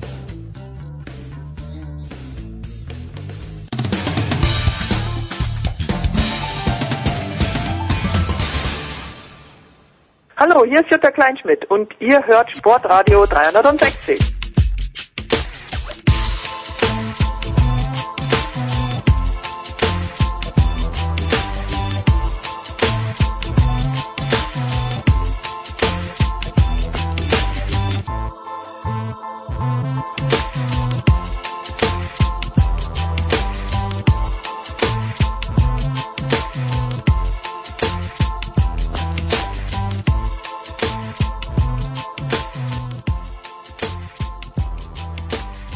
Big Show 524 bei Sportradio 360. Wir sind im Motorsport angekommen und äh, wenn der Producer schon nicht in Österreich ist, dann äh, haben wir wenigstens einen unserer Gäste in der Steiermark. Eddie Mieke ist am Red Bull Ring in Österreich. Hallo Eddie. Ja, war ein früher Morgen. Äh, Flug Bremen, Frankfurt, Frankfurt, Graz. Ja, in der Sonne, wohlgemerkt. Es ist schön warm. Äh, das ist natürlich eine Wohltat nach dem, was man in den letzten Wochen so erlebt hat. Also wir unter anderem auch äh, bei diversen Rennen.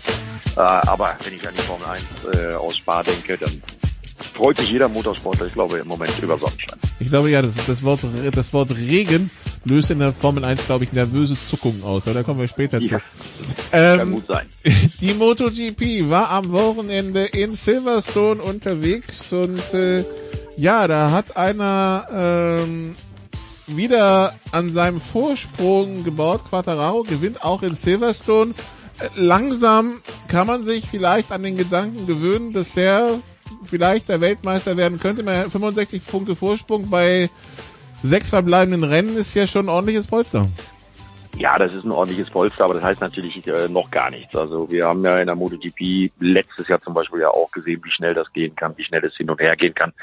Äh, Fabio Quattararo hat aber dazugelernt, er wird einen Teufel tun, um sich darauf auszuruhen. 65 Punkte sind aber 65 Punkte, die kann ihm erstmal keiner mehr nehmen. Und vor allen Dingen, was mich beeindruckt, die Art und Weise, wie der die Siege rausfährt. Also egal, auf welcher Strecke oder es schafft auf der ja eigentlich als äh, Ducati oder KTM-Strecke ähm, ja immer wieder äh, so äh, bezeichneten Rennstrecke am Red Bull Ring hier äh, aufs Podest zu fahren. Der Bursche ist überall schnell und äh, ja, das hat auch damit zu tun, dass er wirklich an sich gearbeitet hat. Er hat sich einen Mentalcoach genommen, der hat die Fehler, die er äh, noch in der letzten Saison gemacht hat, äh, alle abgestellt und der macht im Moment einfach keine Fehler. Und so ist er nicht nur für Marc Marquez, der ihn ja geadelt hat und dann aber auch gleich im Anschluss daran sagte, äh, dass er das schon vor Silverstone gesagt hätte. Habe ich im Übrigen auch schon vor Silverstone gesagt. Äh, Fabio Quattararo ist der große Favorit in der MotoGP. Und ist erst 22. Das darf man dabei nie vergessen. Das darf man dabei nicht vergessen. Ne? Und äh, was der für, ein, für einen Werdegang hinter sich hat, äh, das muss man sich ja auch auf der Zunge zergehen lassen. Also das ist eine ganz tolle Geschichte, weil er galt immer so als Supertalent mit 15, 16 schon. Ja, dann hat er sich aber in der Moto3 WM nicht so richtig durchgesetzt und hat sich äh, letztendlich auch in der Moto2 WM nicht so richtig durchgesetzt. Hat ein einziges Rennen gewonnen in der Moto2.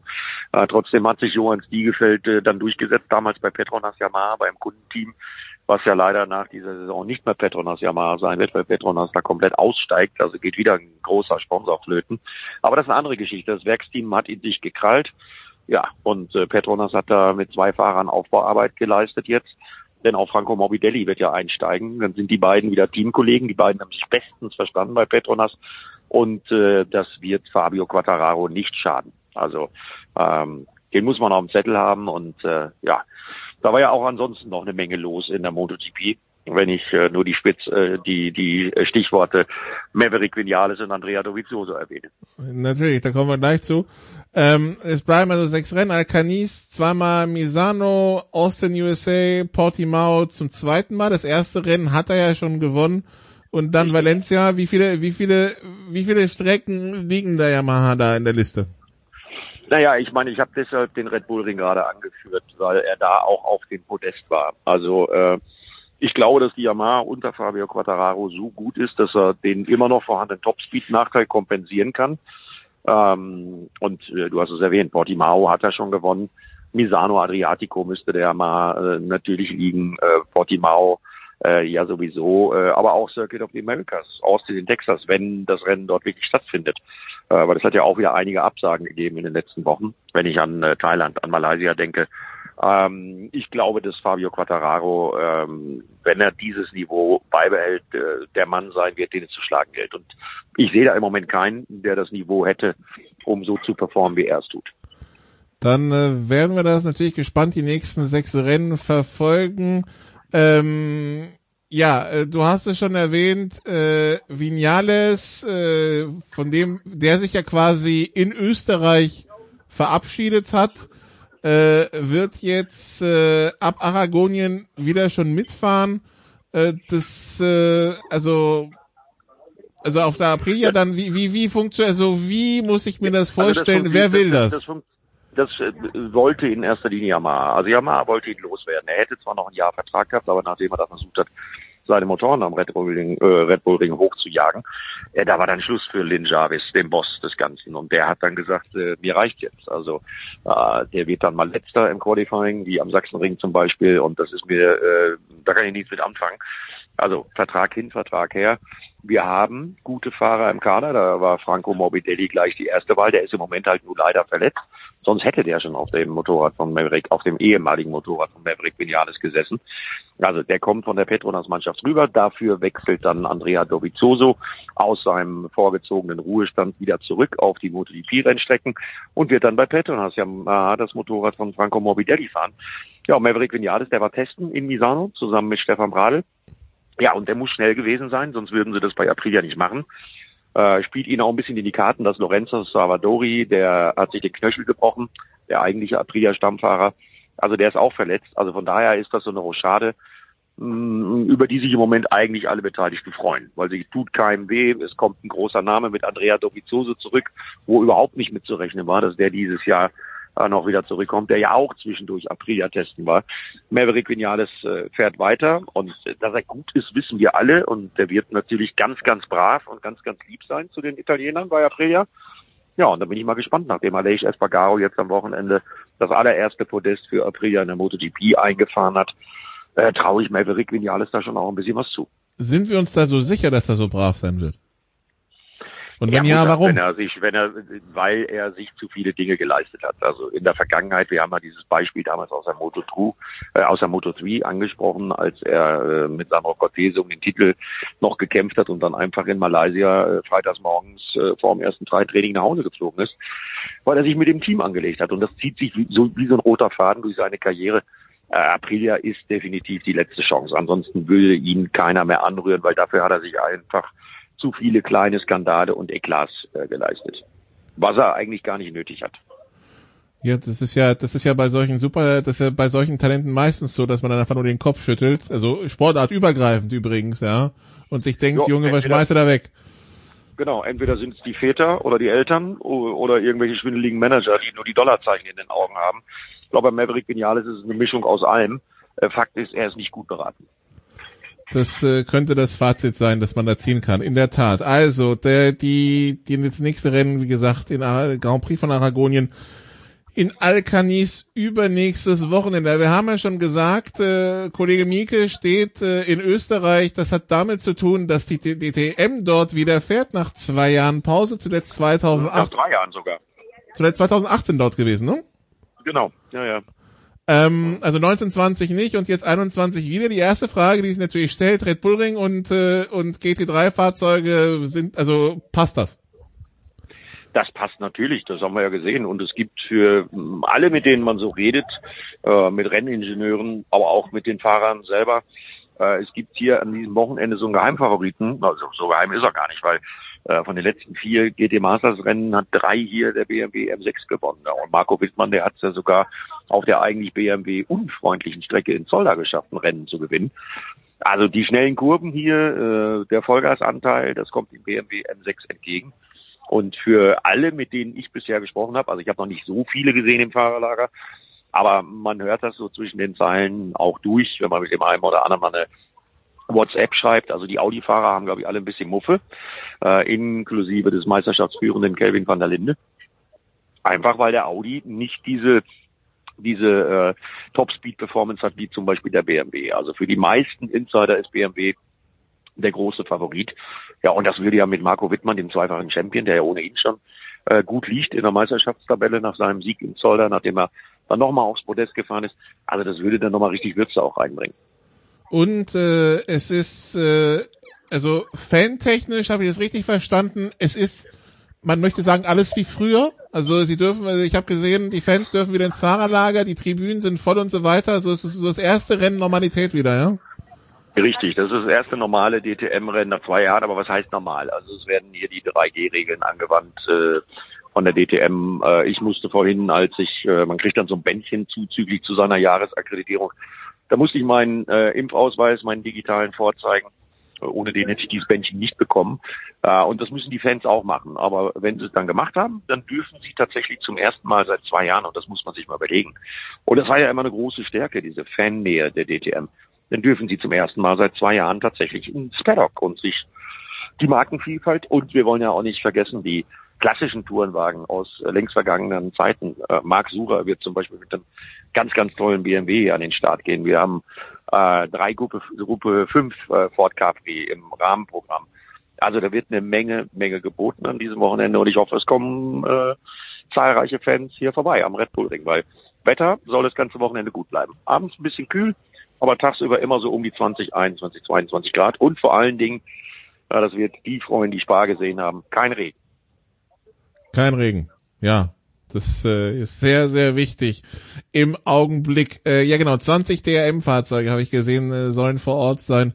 Das sind auch genau. mal was anderes. Äh, immer wieder in der Diskussion und was heißt immer wieder, immer noch, diese Stops von Ferrari, das, das, das zieht sich die Geschichte. Wieso kommt man da nicht auf eine Lösung? Ja, das hat sich aber ein bisschen beruhigt. Also weil erstens sind die Stops von Ferrari nicht mehr die schnellsten. Ähm, die haben äh, das, äh, obwohl Alex Albon ja sein sein äh, erstes DTM-Rennen gewonnen hat zuletzt. Ähm, das hat sich ein bisschen korrigiert. Die Mercedes-Teams liegen auf Augenhöhe. Es ist viel trainiert worden. Äh, selbst das beim letzten Mal an den Start gegangene SSR Porsche-Team äh, war jetzt nicht so weit weg von, von äh, dieser Dominanz, die die Ferrari-Boxenstops zu Beginn der Saison noch ausgemacht haben. Das ist ganz einfach zu erklären. Die Autos sind homologiert und man kann eben halt einen weltweit homologierten Audi R8 nicht jetzt mal eben so kurzerhand mit solch einer auf der Felge angebrachten äh, zentralen Radmutter ausstatten, wie es die Mercedes-Fahrzeuge und auch die Ferrari-Fahrzeuge haben. Das hat was mit der Homologation der Autos zu tun. Und ähm, das hat auch jetzt nichts damit zu tun, dass die cleverer sind. Die nutzen das halt nur zu einer anderen Choreografie und deswegen waren sie zu Beginn der Saison klar die schnellsten. Aber dieses Thema hat sich ein bisschen äh, beruhigt und das wird sich, glaube ich, in Zukunft relativieren, weil äh, dadurch hat Alex Albon das Rennen, das letzte, nicht gewonnen, sondern das hat er gewonnen, weil er eine brillante taktische und fahrerische Leistung abgeliefert hat. Seine Boxenstops waren nicht die schnellsten. Also das war nicht der Grund, warum er gewonnen hat wir haben es ja nicht besprochen, was am Nürburgring war, weil wir letzte Woche keinen ähm, kein, äh, allgemeinen Motorsportblock hatten. Wir müssen mal kurz zurückgehen. Wenn ich mich recht erinnere, gab es ja so ein kleines Drama um Neuling, der Zweiter wurde und dann noch disqualifiziert wurde, ne? wegen des Boxenstopps, wenn ich das jetzt noch richtig, richtig. in Erinnerung habe. Ja. Ja, der hat einen Mechaniker angefahren von einem anderen Team. Das kann immer mal vorkommen, gerade bei neuen Teams, die dann als Gaststarter da fahren. Äh, zum Glück ist nichts Schlimmeres passiert. Das ist eine Strafe gewesen, ja, korrekt, muss man sagen. Also wirklich korrekt. Ähm, aber ähm, viel mehr in der Diskussion als das äh, waren ja erstmal A, die Markenvielfalt, sieben Marken. Äh, das hat die DTM äh, mit 23 Autos das letzte Mal vor 34 Jahren gehabt, wenn ich äh, die Zahl richtig im Kopf habe. Und äh, vor allen Dingen äh, dieses unglaublich hektische, chaotische ja, und teilweise doch unprofessionell anmutende Rennen am Sonntag. Also Liam Lawson hat da eine ähm, ganz besondere Rolle gespielt, der 19-jährige Neuseeländer, der äh, ja beim ersten Rennen in Monza jüngster DTM-Sieger aller Zeiten wurde. Ja, das war Autoscooter. Das war Autoscooter auf irgendeinem Rummel, hatte aber mit Profi-Rennfahren nicht allzu viel zu tun und äh, da bin ich mal gespannt, wie das weitergeht. Also da hat es ja auch klare Aussagen gegeben von Mike Rockenfeller und Kelvin van der Linde, den Leidtragenden von Liam Lawson. Es hat Beschimpfungen gegeben zwischen Liam Lawson und Markus Winkelhock. Da war allerdings in dem Fall Markus Winkelhock der Schuldige. Also da war überall im Feld was los. Es sind neun Autos durch Zwischenfälle auf der Strecke ausgeschieden. Und das ist natürlich definitiv zu viel für eine Profiserie. Das darf nicht passieren. Also Robin ist Racing, aber nur zu einem gewissen Grund, nur bis zu einem gewissen Grad, ja? Also irgendwann ist dann auch mal gut mit dem Kontaktsport DTM. Ne? Also ewig halten die Autos auch nicht. Und ja, wenn dann der Meisterschaftsführende Kevin van der Linde durch einen Fehler eines anderen, der auch noch mit ihm um den Titel kämpft, äh, aus dem Rennen gerissen wird, äh, weil das war ein Manöver, was nicht gut gehen konnte. Das hätte Liam Lawson wissen müssen. Ähm, ja, dann ist das nicht so gut. Es war zwar interessant und spektakulär anzuschauen und auch zu kommentieren, aber ich hoffe mal, dass wir das an diesem Wochenende ähm, ja, ohne diese Karambolagen sehen, also dass wir faires, hartes Racing sehen, aber eben ohne diese Autoscooter-Aktionen, weil äh, die schaden der DTM. Also bitte so Überholmanöver wie in, äh, in Solda war das, aber nicht sowas wie am Nürburgring. Gut. Richtig. Nehmen wir mit und äh, weisen nochmal auf die Termine hin. Also erstes Qualifying Samstag 10.20 Uhr, erstes Rennen 13.30 Uhr, zweites Qualifying und zweites Rennen am Sonntag dann auch zu den Zeiten und ich vermute mal bei RAN im Livestream dann auch noch die, die Trainings, ne? Ja, genau. Wir fangen morgen schon an. Wir haben morgen zwei Trainings und äh, das wird äh, den einen oder anderen äh, DTM-Fan interessieren. Wir mussten ein bisschen personell umstellen, denn äh, ja, Martin Tomschick muss in der Eifel äh, fahren. Ähm, in der Serie, in der er für BMW als Werksfahrer eigentlich unterwegs ist, ja. Und Timo Scheider fährt Rallycross WM. So, also haben wir René Rast gefragt. Der hat ja im Moment nach dem Ende der Formel E-Saison Zeit. Ja, und René Rast hat sich sehr über die Anfrage gefreut, wird auch noch ein zweites Rennen in dieser Saison machen ähm, und gibt dann jetzt am Wochenende, das geht wie gesagt Freitag schon mit den beiden freien Trainings auf ran.de los. Die Qualifyings dann immer auf ran.de und dann die Hauptsendung mit Vorlauf und Erklärung. Äh, wir werden uns um die elektrische Zukunft ähm, der ähm, DTM kümmern. Da ist Ellen Law im Moment gerade ganz, ganz aktiv, die ähm, mit ihrer Firma AVL, wo sie ja mitarbeitet, die auch die Balance of Performance machen, mit einem Simulator, der in Graz steht, also 88 Kilometer weg, versucht dieses neue DTM Elektroauto aus dem Hause Scheffler, diese Scheffler-Entwicklung wie weit über 1000 PS ja, ohne Fahrer. Also äh, wirklich vom Simulator aus um die Rennstrecke hier am Red Bull Ring zu fahren. Auch da dürfen sich die Fans drauf freuen. Das gibt einen Vorgeschmack auf die Zukunft der DTM. Denn Gerhard Berger hat ja gesagt, man muss sich zu allen Seiten öffnen und äh, gucken, was die Zukunft so mit sich bringt. Dann äh, schauen wir mal erstmal, was, äh, was das Wochenende am Red Bull Ring bringt. Wir machen eine kurze Pause und dann besprechen wir hier die Formel 1. Bis gleich.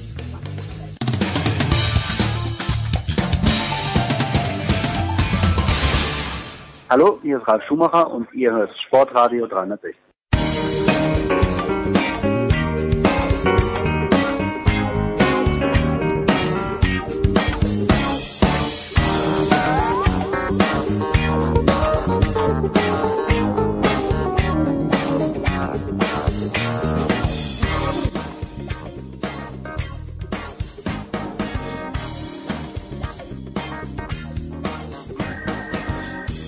Big Show 524 bei Sportradio 360. Wir sind in der Formel 1 angekommen, noch mit Eddie Mielke. Ja, der Rest der, der Rest der Runde, Eddie, ist äh, ähnlich wie ein Spa, ein Totalausfall. Ne? Was, äh, was nehmen wir denn mit aus Spa? Und ich meine, es haben ja alle jetzt genügend draufgekloppt auf das, was passiert ist. Die Frage ist ja, in dem Moment, wo, es läuft, wie, Son Sonntag gelaufen ist, wie hätte man das retten können? Oder konnte man das überhaupt also noch retten? Bin, Nee, konnte man nicht retten. Also weil gegen das Wetter und wir kennen ja alle die Eifel und wir kennen auch alle eben die Ardennen, wir kennen Spa. Äh, wenn es sich da erstmal eingerechnet hat, dann hat es sich eingerechnet und dann passiert das, was am Sonntag passiert ist. Und das Problem ist halt, wir haben ja das Rennen im Porsche Cup gesehen, wir haben das Rennen äh, der Formel 3 gesehen. Das ging ja noch einigermaßen, aber so ein Formel 1 Auto der aktuellen Generation des Jahrgangs 2021 mit den Rädern, mit den Reifen, mit der Leistung, äh, mit dem Abtrieb, äh, muss man sich mal vorstellen, die sind im Nassen, im Qualifying mit über 300 durch die Eau gefahren. Ja, den Abflug äh, von Pierre Gasly, den haben wir dann ja auch, äh, nee, von Landon Norris, den haben wir ja dann auch gesehen, das Auto total zerstört. Ja, und wenn ich jetzt in der Rennleitung äh, gesessen hätte und hätte was entscheiden müssen, dann hätte ich nach dem Abflug, der ja zum Glück glimpflich äh, Ausgang, äh, ausging, ähm, ich hätte das Rennen auch nicht gestartet. Äh, auf der anderen Seite kann ich aber auch die Stimmen verstehen, die sagen, äh, früher sind sie auch im Nassen gefahren. Ja, nur früher waren das andere Autos. Und das große Problem in Spa-Francorchamps sind zwei Sachen. Zum einen ist es die Sicht, äh, da in den Wäldern, äh, in den Ardennen, das ist ja auch ein sehr hügeliges Gelände. Und diese Gischt, die hält sich da. Und äh, ja, spätestens der zweite sieht eigentlich nichts mehr. Und das hat Lewis Hamilton auch nochmal zur Sprache gebracht. Das war eigentlich unfahrbar. Und äh, von daher war das, dass nicht so richtig Rennen gefahren worden ist, die richtige Entscheidung. Ob das jetzt die richtige Entscheidung ist, eine Siegerehrung dann zu machen, äh, Punkte, wenn auch nur halbe zu vergeben, nachdem man da ein paar Runden hinterm Safety Car hinterhergefahren ist. Das lasse ich mal dahingestellt. Ich hätte es für möglich gehalten, äh, auch logistisch, das wird ja dann immer angeführt, dass das nicht geht, dass man montags fährt. Das hat es aber in anderen Rennserien, in der MotoGP zum Beispiel, als es mal in Katar geregnet hat, das hat es in anderen Rennserien alles schon gegeben. Und das wäre aus meiner Sicht die beste Lösung gewesen. Okay, das hätte natürlich dann auch wieder Fans getroffen, die montags arbeiten müssen. Aber äh, das ist für mich das Allerschlimmste. Mir taten die Fans, die Streckenposten, die, die Sportwarte, die taten mir am meisten leid, dass die dann den ganzen Tag äh, im Regen gestanden haben und letztendlich nichts passiert ist. Ähm, ein Ruhmesblatt war das aus meiner Sicht nicht, wie man das entschieden hat, weil dafür hat es auch viel zu lange gedauert. Ähm, Respekt für die Sky-Kollegen, die da ja wirklich ihr Archiv mal eben leergefegt haben und wirklich eine tolle Berichterstattung draus gemacht haben. Aber ich hätte mir dann einfach eine Verschiebung des Rennens auf Montag gewünscht und das wäre aus meiner Sicht die schlauste Lösung gewesen. Ja, und dann alle internationalen Kollegen, die da wahrscheinlich auch drin, drin gehangen haben, weil die waren ja alle wahrscheinlich am Rätseln, was da passiert. Wie groß ist der Kratzer im Lack für die Formel 1 nach der Nummer? Weil Benny Ecclestone zum Beispiel äh, hat sich jetzt hat sich ja jetzt sehr kritisch geäußert und äh, ich, ich lese viele belgische Medien oder die französischsprachigen zumindest, ja. da wird auch munter draufgekloppt, das, das, das ist nicht, das geht nicht spurlos vorbei, auch am Donnerstag noch nicht.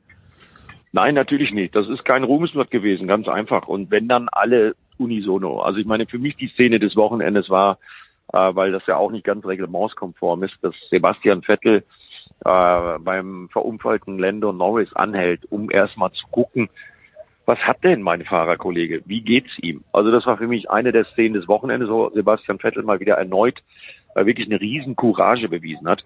Ja, und dann Lewis Hamilton, der hat sich auch zu Wort gemeldet, der sagt klipp und klar, Betrug am Fan. Der Fan äh, muss das Geld zurückkriegen für diese Fahrs, die wir da geboten haben.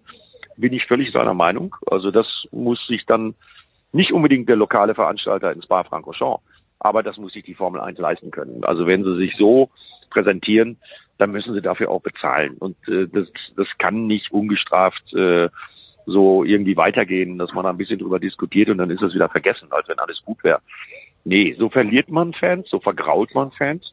Und das war keine Werbung für den Motorsport. Das äh, muss man auch ganz klar sagen. Die Diskussion, die jetzt aufkommt, muss man Eau Rouge ändern oder nicht? Das hat ja auch in der W-Series wo unter anderem die ja relativ bekannte Beitz Gefisser äh, drin verwickelt war in diesem Unfall. Da, da sind die ersten sechs Autos, die da ankamen im Qualifying. Ja, die sind einfach mal aufgeschwommen in der Eau Rouge. Ja, da gibt's dann jetzt die Traditionalisten, wie zum Beispiel Gerhard Berger, die sagen, ja, da müssen sie halt langsamer fahren bei den Wetterbedingungen. Es gibt aber auch einen Lewis Hamilton, der sagt, ja, durch das Unwetter, was vor, glaube, ein Dreivierteljahr oder so in Spa sämtliche Tunnel unter Wasser gesetzt hat, musste man Eau Rouge unten in der Senke äh, neu asphaltieren und hat da eine ordentliche Welle reingebaut. Äh, äh, was jetzt nicht unbedingt für die Künste in Sachen Asphalt äh, neu äh, gestalten von den Herrschaften spricht. Aber ähm, ja, letztendlich ist es so gelaufen, wie es gelaufen ist. Lewis Hamilton hat gesagt, man muss Eau Rouge nicht umbauen. Es reicht, wenn man äh, die Bodenwelle da wegmacht. Und äh, gut, gibt es unterschiedliche Meinungen. Fakt ist, ähm, eine Werbeveranstaltung für die Formel 1 war es nicht. Also legen wir den Mantel des Schweigens über das, was bei, Franc, bei in Spa-Francorchamps passiert ist. Wir werden es das ganze Jahr mitschleppen, weil ja jetzt in der Tabelle überall diese halben Punkte stehen.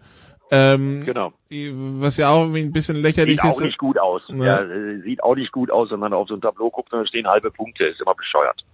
Äh, wir gratulieren George Russell zu seinem ersten Podium in der Formel 1 und äh, ja, ähm, hat er sich hart erarbeitet und ich glaube, also ist, man hat ja das Gefühl, das ist irgendwie auch allen Teilnehmern ein bisschen unangenehm. Selbst Helmut Marko fand ihr war jetzt nicht begeistert, dass sie so einen Sieg holen. Also ja. Ja, natürlich nicht. Also das will keiner der Fahrer, auch George Russell nicht. Aber gut, äh, das pfeifen ja die Spatzen von den Dächern. Er wird Walter Bottas ersetzen und äh, die andere große Neuigkeit natürlich noch, dass Kimi Räikkönen genau. äh, aufhört. Äh, also eine der Kultfiguren schlechthin äh, der Formel 1 hört leider, leider auf, aber der Kimi wird sich das gut überlegt haben. Äh, der hat auch nicht ewig Lust, als ehemaliger Weltmeister, letzter Ferrari-Weltmeister im Übrigen, da äh, konstant hinterher zu fahren. Also von daher kann ich auch das nachvollziehen. Ähm, leuchtet mir ein. Ja, gucken wir mal, äh, wie die Saison zu Ende geht. Der, der ist ja auch schon 41, ne? Also ja, der ist schon 41. Da kann man dann auch mal was anderes machen. DTM fahren wäre doch zum Beispiel eine Lösung. Ja, das, äh, der, ist, der hat ja schon, der hat ja schon genug mitgenommen. Also der ist ja Nesca gefahren, der ist ja, der ist ja auch Ready gefahren. Also warum, warum nicht DTM? Klar. Jetzt geht's. Sei versichert, sei versichert, ich werde da mit Gerhard Berger an diesem Wochenende mal drüber reden. was, äh, was ihr DTM-Kollegen natürlich besonders kennt, ist die Strecke in Sanford, die jetzt also für Formel 1 genutzt wird. Äh, heute kam die Info, dass äh, die FIA beschlossen hat, kein DRS in der Steilkurve. Aber das ist natürlich ja, ganz was an, das ist natürlich ganz was anderes als das, was man bisher von Formel 1 Strecken die letzten Jahre gewohnt war, ne? Definitiv. Also da hat man ganze Arbeit geleistet, aber äh, wir aus der DTM kennen dieses Sunford Layout nicht. Äh, also okay. auf dem Layout sind wir nicht gefahren. Äh, wir fahren ja jetzt äh, seit einiger Zeit in Assen in den Niederlanden. Das hat ein bisschen was mit den Promotoren zu tun, weil der Promoter in Assen halt richtig, richtig Gas gibt für die DTM und das hat der Promoter in Sandford halt nicht so äh, zur Zufriedenheit von Gerhard Berger und seiner äh, ITR-Mannschaft getan. Das ist der Grund, warum man aus Sandford weggegangen ist. Aber man kann äh, im DTM-Fahrerlager fragen, wen man will. Auch das alte Sandford war eine Rennstrecke, die alle Beteiligten begeistert hat. Und äh, ich glaube, dass das Neue äh, noch prickelnder ist. Das Einzige, was ich mich frage anhand der äh, Euphorie um Max Verstappen in den Niederlanden, das Einzige, was ich mich frage, ist, wie sie, weil da führen immer noch nur relativ schmale Sträßchen hin. Also wie sie das mit den Zuschauern machen wollen und dem Verkehrsfluss. Da bin ich wirklich mal gespannt. Ja, aber, aber das ist halt besonders, weil die Strecke ist ja quasi, ist ja mehr oder weniger direkt am Meer, ne? Also ähm, ist direkt in den Dünen. Ja. Direkt in Sand, den Dünen. Sand, je nachdem wie windig es ist, spielt da auch immer eine Rolle. Das wird auch bei dem neuen Streckenlayout so sein. Das, das Layout sieht spannend aus. Also ich habe es mal hier in der Formel 1 Simulation mal durchgespielt. Das, äh, das wäre, es ist ganz was anderes. Ähm, müssen sich da Fahrer umgewöhnen oder? Nein, ich glaube, dass sie das A durch die Simulatorarbeit äh, kennen und äh, ich glaube, das wird ein paar Runden dauern und dann haben die das drin. Ich glaube, dass sie das lieben werden, weil es äh, nicht nur spektakulär aussieht, sondern einfach auch spektakulär ist. Und die Steilkurve am Ende nochmal auch was Besonderes, ne? Ja, sind ja im Grunde genommen zwei Steilkurven jetzt. Das ist natürlich was Besonderes und das hat man ganz bewusst so gemacht, auch um ein Alleinstellungsmerkmal zu haben. Und diese Formel 1 äh, Euphorie äh, die in ganz Benelux äh, ja vorherrscht, äh, um die noch ein bisschen am Köcheln zu halten. Also dann so eine spektakuläre Strecke kann eigentlich nur gut äh, werden. Wie gesagt, bis aufs angesprochene Verkehrschaos. Das wird, glaube ich, nicht so gut. Aber sollte Verstappen gewinnen, wird es wahrscheinlich auch fantastische Bilder geben von den, von, von den Zuschauerringen. Da kannst du dir ganz sicher sein, ja. Ja. Und er wird natürlich alles dran setzen, das Rennen zu gewinnen. Ist das, ist das für dich eine Red Bull Strecke? Also ich eine, die, die, die ja. ihnen eher entgegenkommt als, als Mercedes, ja. formulieren wir es mal so. Ja, von, von, von dem Layout. Äh, ich glaube schon, dass das der, dem Red Bull Auto äh, liegt, aber ich glaube letztendlich, dass es so weit nicht auseinander sind. Das ist Detailarbeit, das sind Nuancen. Also müssen wir abwarten. Ja, natürlich. Wir sind also, wir sind auf jeden Fall gespannt und hoffen natürlich, aber so wie der Wetterbericht ja zu sein scheint für ganz Europa, also ich habe auch jetzt Deutschland geschaut, der Westen Deutschlands, äh, auch da soll es sonnig werden, also gehen wir davon aus, dass auch in Sandford dann äh, gefahren werden kann und es nicht wieder ein Regendrama wird. Äh, außerdem es ist ja mehr, es ist ja, es ist ja am Meer und nicht in den Bergen. Deshalb äh, vielleicht ist da ein bisschen mehr, ja, vielleicht, vielleicht mehr, passt man sich da besser an. Ja, nee, äh, vor, vor allen Dingen geht's schneller, dass das Wetter wechselt, wenn es dann schön äh, von der Nordsee weht. Ne? Das, das setzt sich dann nicht so fest. Also Sonntag, die Dünen von Sanford, bestimmt auch eine ganz spannende Geschichte. Also man kann sich quasi auswählen, man, man kann sich quasi aussuchen, First Screen, dann Äh, und Second Screen, die, die, die Strecke am Red Bull Ring und äh, die, die Dünen von Sanford ist ja auch wunderschön. Dann danke Eddie, dass du dir die Zeit genommen hast. alles gucken. Ja, Bitte natürlich, schön. ich sag ja, First Screen und Second Screen, genau. Ja, genau. Ähm, so. Deshalb danke Eddie, dass du dir die Zeit genommen hast und auch eingesprungen bist fürs Formel 1 Segment. Das äh, war's von Eddie Mieke, das war's von mir auch hier in der Big Show 524. Es geht weiter mit dem Producer aus New York nach einer kurzen Pause.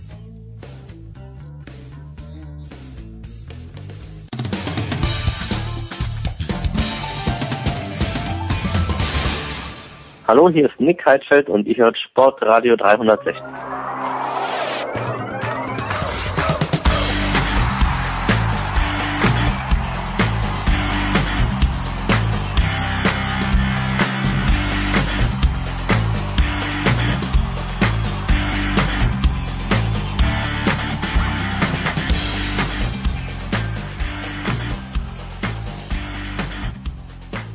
Ja, vielen Dank, Nicola. Die Big Show 524 geht weiter äh, unter folgenden Voraussetzungen. Ich bin bei strömendem Regen in New York. Ich sitze im Pressezentrum im Arthur Ashe Stadium und am Rohr ist jemand, der hoffentlich nicht im strömenden Regen sitzt, aber um 9 Uhr früh, na knapp vor 9 Uhr früh, in Japan, in Tokio. Das ist Thomas Hahn von der Süddeutschen Zeitung. Guten Morgen, lieber Thomas.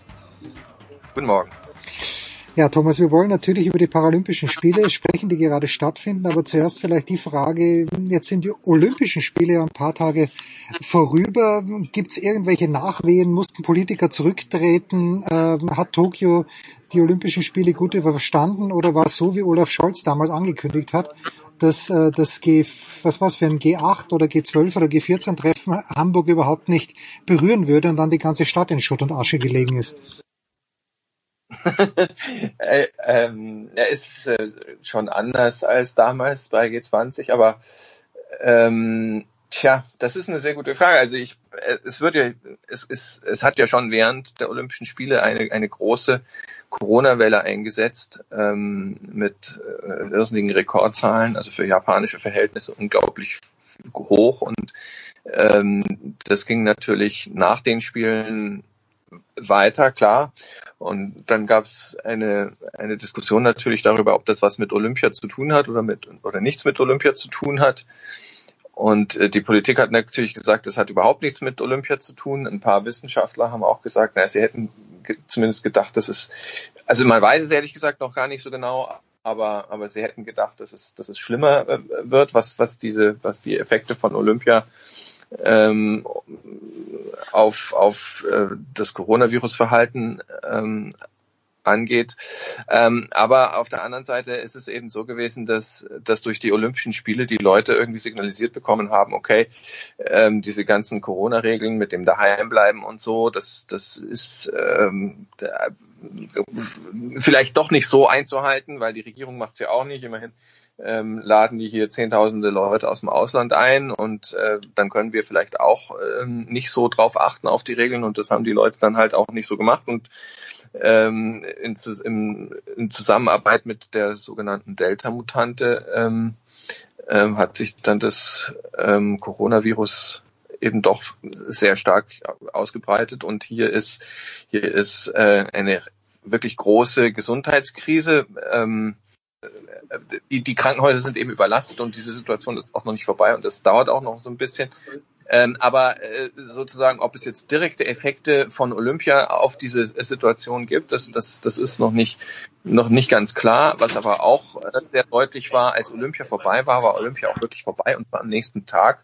Und da gab es jetzt auch nicht noch irgendwelche huldvollen ähm, äh, Lobpreisungen oder sowas, also sondern sondern ähm, man war dann ganz schnell wieder bei der Tagesordnung und ähm, so wird es wahrscheinlich dann bei den Paralympischen Spielen auch sein, hoffentlich ähm, mit ein paar Effekten für die Menschen mit Behinderungen hier in Japan. Also ich habe, ich möchte jetzt gar nicht so tun, als ob ich die Paralympischen Spiele Bewerb für Wettbewerb für Wettbewerb genau verfolgt habe. Ich kenne einen Athleten, der in Tokio war, ein kleines bisschen. Das ist der Nico Langmann, ein Rollstuhl-Tennisspieler. Aber ich habe zwei Probleme so ein bisschen mitbekommen von Weitem Thomas. Und du kannst mir gerne sagen, ob die stimmen oder nicht. A, es ist natürlich jetzt ein altes Problem der Paralympischen Spiele, dass äh, man eben eigentlich keine Gerechtigkeit hat, weil man ja kaum Menschen findet, die mit der gleichen Behinderung an den Start gehen. Und B, vielleicht magst du darauf zuerst eingehen, das größere oder eines der größten Probleme ist natürlich auch, dass es eine Veranstaltung für reiche Länder ist, weil die Sonderausrüstung, die die paralympischen Sportler brauchen, ja einfach Kohle kostet. Und deshalb äh, wahrscheinlich vom afrikanischen Kontinent jetzt nicht so, um jetzt ein ganz böses Klischee zu bedienen, aber ich glaube, so ist es dann auch faktisch. Also wer keine Kohle hat, kann nicht teilnehmen. Was ist da das größere Problem, Thomas, aus deiner Sicht? Na, das, das äh, Letztere ist natürlich per se das größere Problem, weil es das, das größere gesellschaftliche Problem abbildet. Ähm, äh, also ich meine, klar, äh, äh, Parasport, äh, Paralympics äh, bedeutet in vielen Sportarten, dass man Material braucht, also Prothesen, äh, Rollstühle, und so weiter. Und wenn man sich anschaut, wie zum Beispiel beim Radsport, was, was, auf, auf was, was die Leute da unterwegs sind, äh, das sind Hightech-Maschinen. Wenn man sich ähm, in den Sprintdisziplinen hier die, die Prothesen anschaut, ähm, dann sind das eben jetzt nicht einfach irgendwelche Füße, die man sich da äh, ans Bein bindet, sondern das sind ähm, auch Hightech-Sportgeräte mit speziellen Materialien und so. Und wer sich das nicht leisten kann, ähm, der ist logischerweise nicht dabei. Und in der Tat ist der Kontinent Afrika, der per, der per se eine Großmacht des paralympischen Sports sein könnte, weil aus verschiedenen Gründen es eben da sehr viele Menschen mit Behinderung gibt,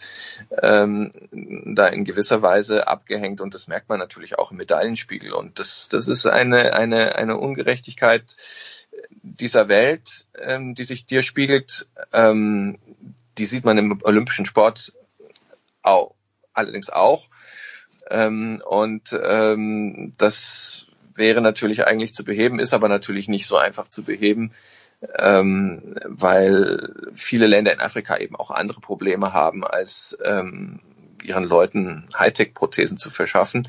Und dazu kommt, ähm, dass es teilweise auch gesellschaftlich eben ähm, in manchen Ländern, das wurde hier auch erzählt von dem, von dem Sitzvolleyballteam in Ruanda, dass es in anderen afrikanischen Ländern äh, eben ein Stigma ist, noch sehr stark ein Stigma ist, eine Behinderung zu haben und die Leute einfach nicht rausgehen und den Mut auch nicht haben, rauszugehen, ähm, geschweige denn Sport zu treiben.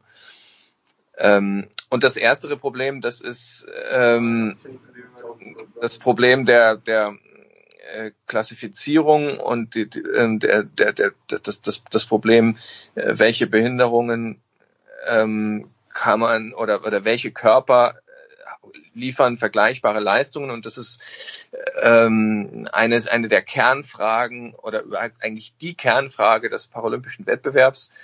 Ähm, wie kriegt man das sinnvoll hin, dass man ähm, Menschen mit ähnlichen Behinderungen so zusammenspannt, ähm, dass sie halt einen, einen fairen und interessanten Wettbewerb hinkriegen.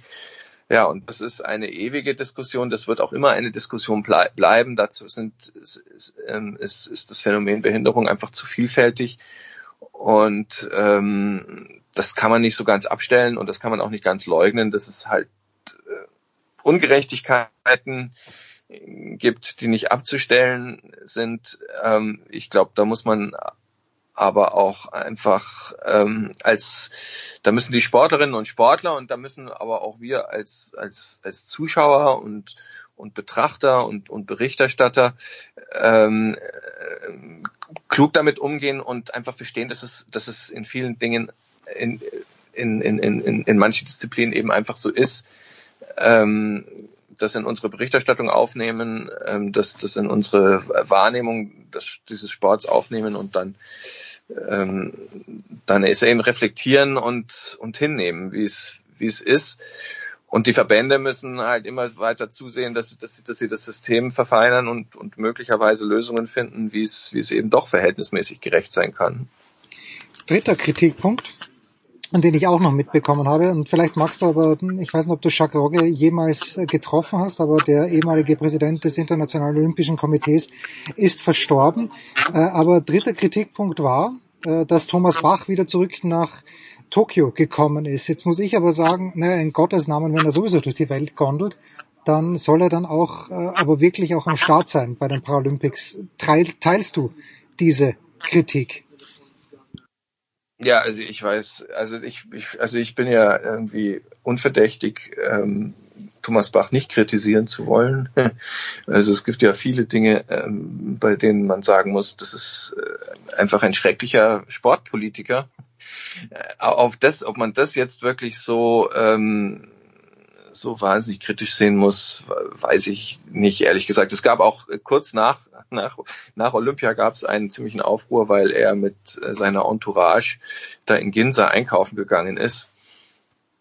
Und äh, das wurde auch wahnsinnig kritisiert und das muss ich auch sagen, das machen halt ähm, die Japaner selbstverständlich jeden Tag und ähm, der durfte das und äh, so, so ist das System in, in Japan eigentlich. Ist es, es gibt eine Aufforderung, zu Hause, zu Hause zu bleiben, aber äh, man muss es eben auch nicht und kann es selbst entscheiden und die Geschäfte sind offen und dann macht man es halt und das, das gilt für Thomas Bach natürlich letztlich genauso. Und wenn er nicht zu den Paralympics gefahren wäre, dann hätte man ihm möglicherweise vorgeworfen, dass er nicht zu den Paralympics fährt. Also ich, ich weiß nicht, das ist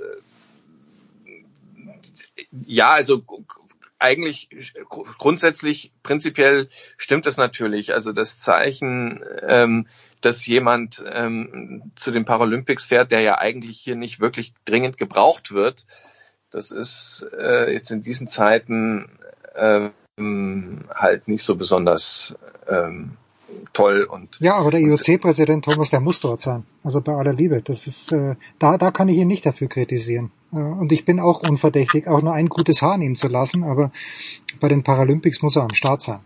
Also bei aller Liebe. Ja, also ich ich sehe es prinzipiell genauso, also eigentlich genauso. Also wenn er, wenn er nicht da wäre, dann hätte ihm gesagt, hätte man ähm, zu ihm gesagt, ja, du, du bist ja ignorant, weil, weil du ähm, weil du die Menschen mit Behinderung nicht richtig beachtest. Also ja, also ich, ich, ich finde auch, das ist, das, das, das ist eine, eine dieser überspenden Kritikpunkte ähm, dieser, dieser übervorsichtigen Corona ähm, Bekämpfungs ähm, ja, wie soll man es nennen, Lobby oder also diese, also das ist Überspannung, ähm, die, die über, ich finde auch, dass das eine übertriebene Kritik war. Und wenn du jetzt sagst, Thomas, dass äh, Thomas Bach, und ich stimme dir natürlich völlig zu, ein fürchterlicher Sportpolitiker ist, war Jacques Rogge, der ja selber, was war Rogge, war der Ruderer und, äh, und war ein Arzt und der, der ist einfach netter um die Ecke gekommen. Jacques Rogge. War, war Jacques Rogge kein fürchterlicher Politiker? Hat er mehr, mehr zustande gebracht? Weil ich glaube, Peking 2008 fällt er zum Beispiel noch in seine Ägide. Ja, also ähm, so ganz hat er den Spagat meines Erachtens auch nicht geschafft. Er konnte auch nicht ähm, sich sich wirklich so bewegen. Also ich meine, ich, ich, ich kann mich erinnern, als er angefangen hat, da hat er dann gleich im, im Olympischen Dorf ge, ge übernachtet und, und, und wollte sehr volksnah sein und, und sehr nah an der Basis und so. Und er hat schon was anderes ausgestrahlt als jetzt als jetzt äh, der, der Thomas Bach. Also man hat ihm seinen Kampf gegen Doping und, und auch das, was er so gesellschaftlich gesagt hat, schon ähm, mehr abgenommen, als, als man das jetzt bei Thomas Bach tut. Äh, aber äh, am Ende des Tages ist das EOC halt das, was es ist und du musst, du, du, man muss einfach sagen, es ist einfach strukturell auch zu sehr ähm, ausgerichtet auf, auf den Kommerzsport und ähm, hat dafür eigentlich keine Lösung und die hat äh, der der Jacques Rauge letztlich auch nicht ähm, auch nicht gefunden. Er hat ja er hat ja die sogenannten Jugendspiele praktisch erfunden. Das hat er, glaube ich, ursprünglich auch ein bisschen anders geplant, als es dann gekommen ist. Also ich glaube, der wollte das äh, wirklich ohne Nationalfahnen haben und, und ohne wirklich Nationalhymnen und, und Wettbewerb und so. Ähm, und das ist, äh, hat er dann aber nicht durchgekriegt, weil die Nationen gesagt haben, naja, wenn es dann Jugend, Olympische Jugendspiele heißt, dann wollen wir schon den ganzen Apparat für die Jugendlichen auch haben. Deswegen finde ich ähm, diese Idee auch ziemlich schlecht, ehrlich gesagt. Ähm, und halte davon eigentlich wenig. Also Rogge war, war im, im, im, im Rahmen seiner Möglichkeiten schon ein guter IOC-Präsident und er hat, hat, hat ähm, dem EOC meines Erachtens zu seiner Zeit äh, eine, eine andere Aura gegeben. Jetzt unter Thomas Bach ähm, hat die Aura ja eigentlich ehrlich gesagt überhaupt nicht mehr. Ja, Jürgen Spieler ist gerade viermal hinter meinem Rücken vorbeigegangen, starrt auf meinen Bildschirm, möchte, glaube ich, Thomas Hahn herzlich grüßen. Du hast jetzt die Chance, Jürgen, bevor wir dann über äh, US-Sport und über Tennis sprechen. Frag ihn, wie viele Stunden er seit Beginn der Olympischen Spiele geschlafen hat. Okay, ich soll dich fragen, äh, Thomas, also das Gebot steht bei 3,3 Stunden und Schmieder lässt erfragen, wie viele Stunden du seit Beginn nicht der Paralympischen Spiele, sondern mitgenommen noch der Olympischen Spiele überhaupt geschlafen hast. Ja, das weiß ich nicht, aber äh, es ist auch eigentlich äh, der, der Beginn der Olympischen Spiele war für mich nicht der Beginn der Olympischen Spiele, sondern der Beginn der Olympischen Spiele war, war für mich. Als du nach Japan gekommen bist vor drei Jahren. Ja, äh, ja, ja und vor allem, naja, aber vor allem halt nach der nach der ähm, Verlegung und dann vor allem Anfang dieses Jahres mit diesen ganzen Diskussionen und so. Also das das das geht, das äh, das als es als es anfing ähm, da fand ich es zunächst einmal sogar in gewisser Weise entspannender, weil, weil äh, davor waren die Themen rund um diese Spiele halt auch sehr schwierig, weil auch ja jetzt ganze Zeit sehr un, auch lange ungelöst war, ob, ob das wirklich überhaupt stattfindet und so und und ähm, das ähm, ich habe insgesamt in dem Jahr wenig geschlafen und wenig äh, wenig Freizeit gehabt und ähm, bin auch ehrlich gesagt so ein bisschen durch. Ich merke das jetzt auch, also ich gebe die ganze Zeit meine Artikel zu spät ab und äh, mache mach auch irgendwie viele auch Fehler und so. Sind zwar teilweise dann nicht im Blatt, aber trotzdem und, und ja, also ich, ich, äh, ich brauche äh, ehrlich gesagt dringend Urlaub, so, so sieht's einfach aus. Wahnsinn. Und dann, dann quäle ich dich auch noch mit der spontanen Anfrage. Thomas Hahn, der große Thomas Hahn von der Süddeutschen Zeitung. Wir machen eine Pause, dann geht's weiter hier aus New York mit Schmieder und mit Kaiser.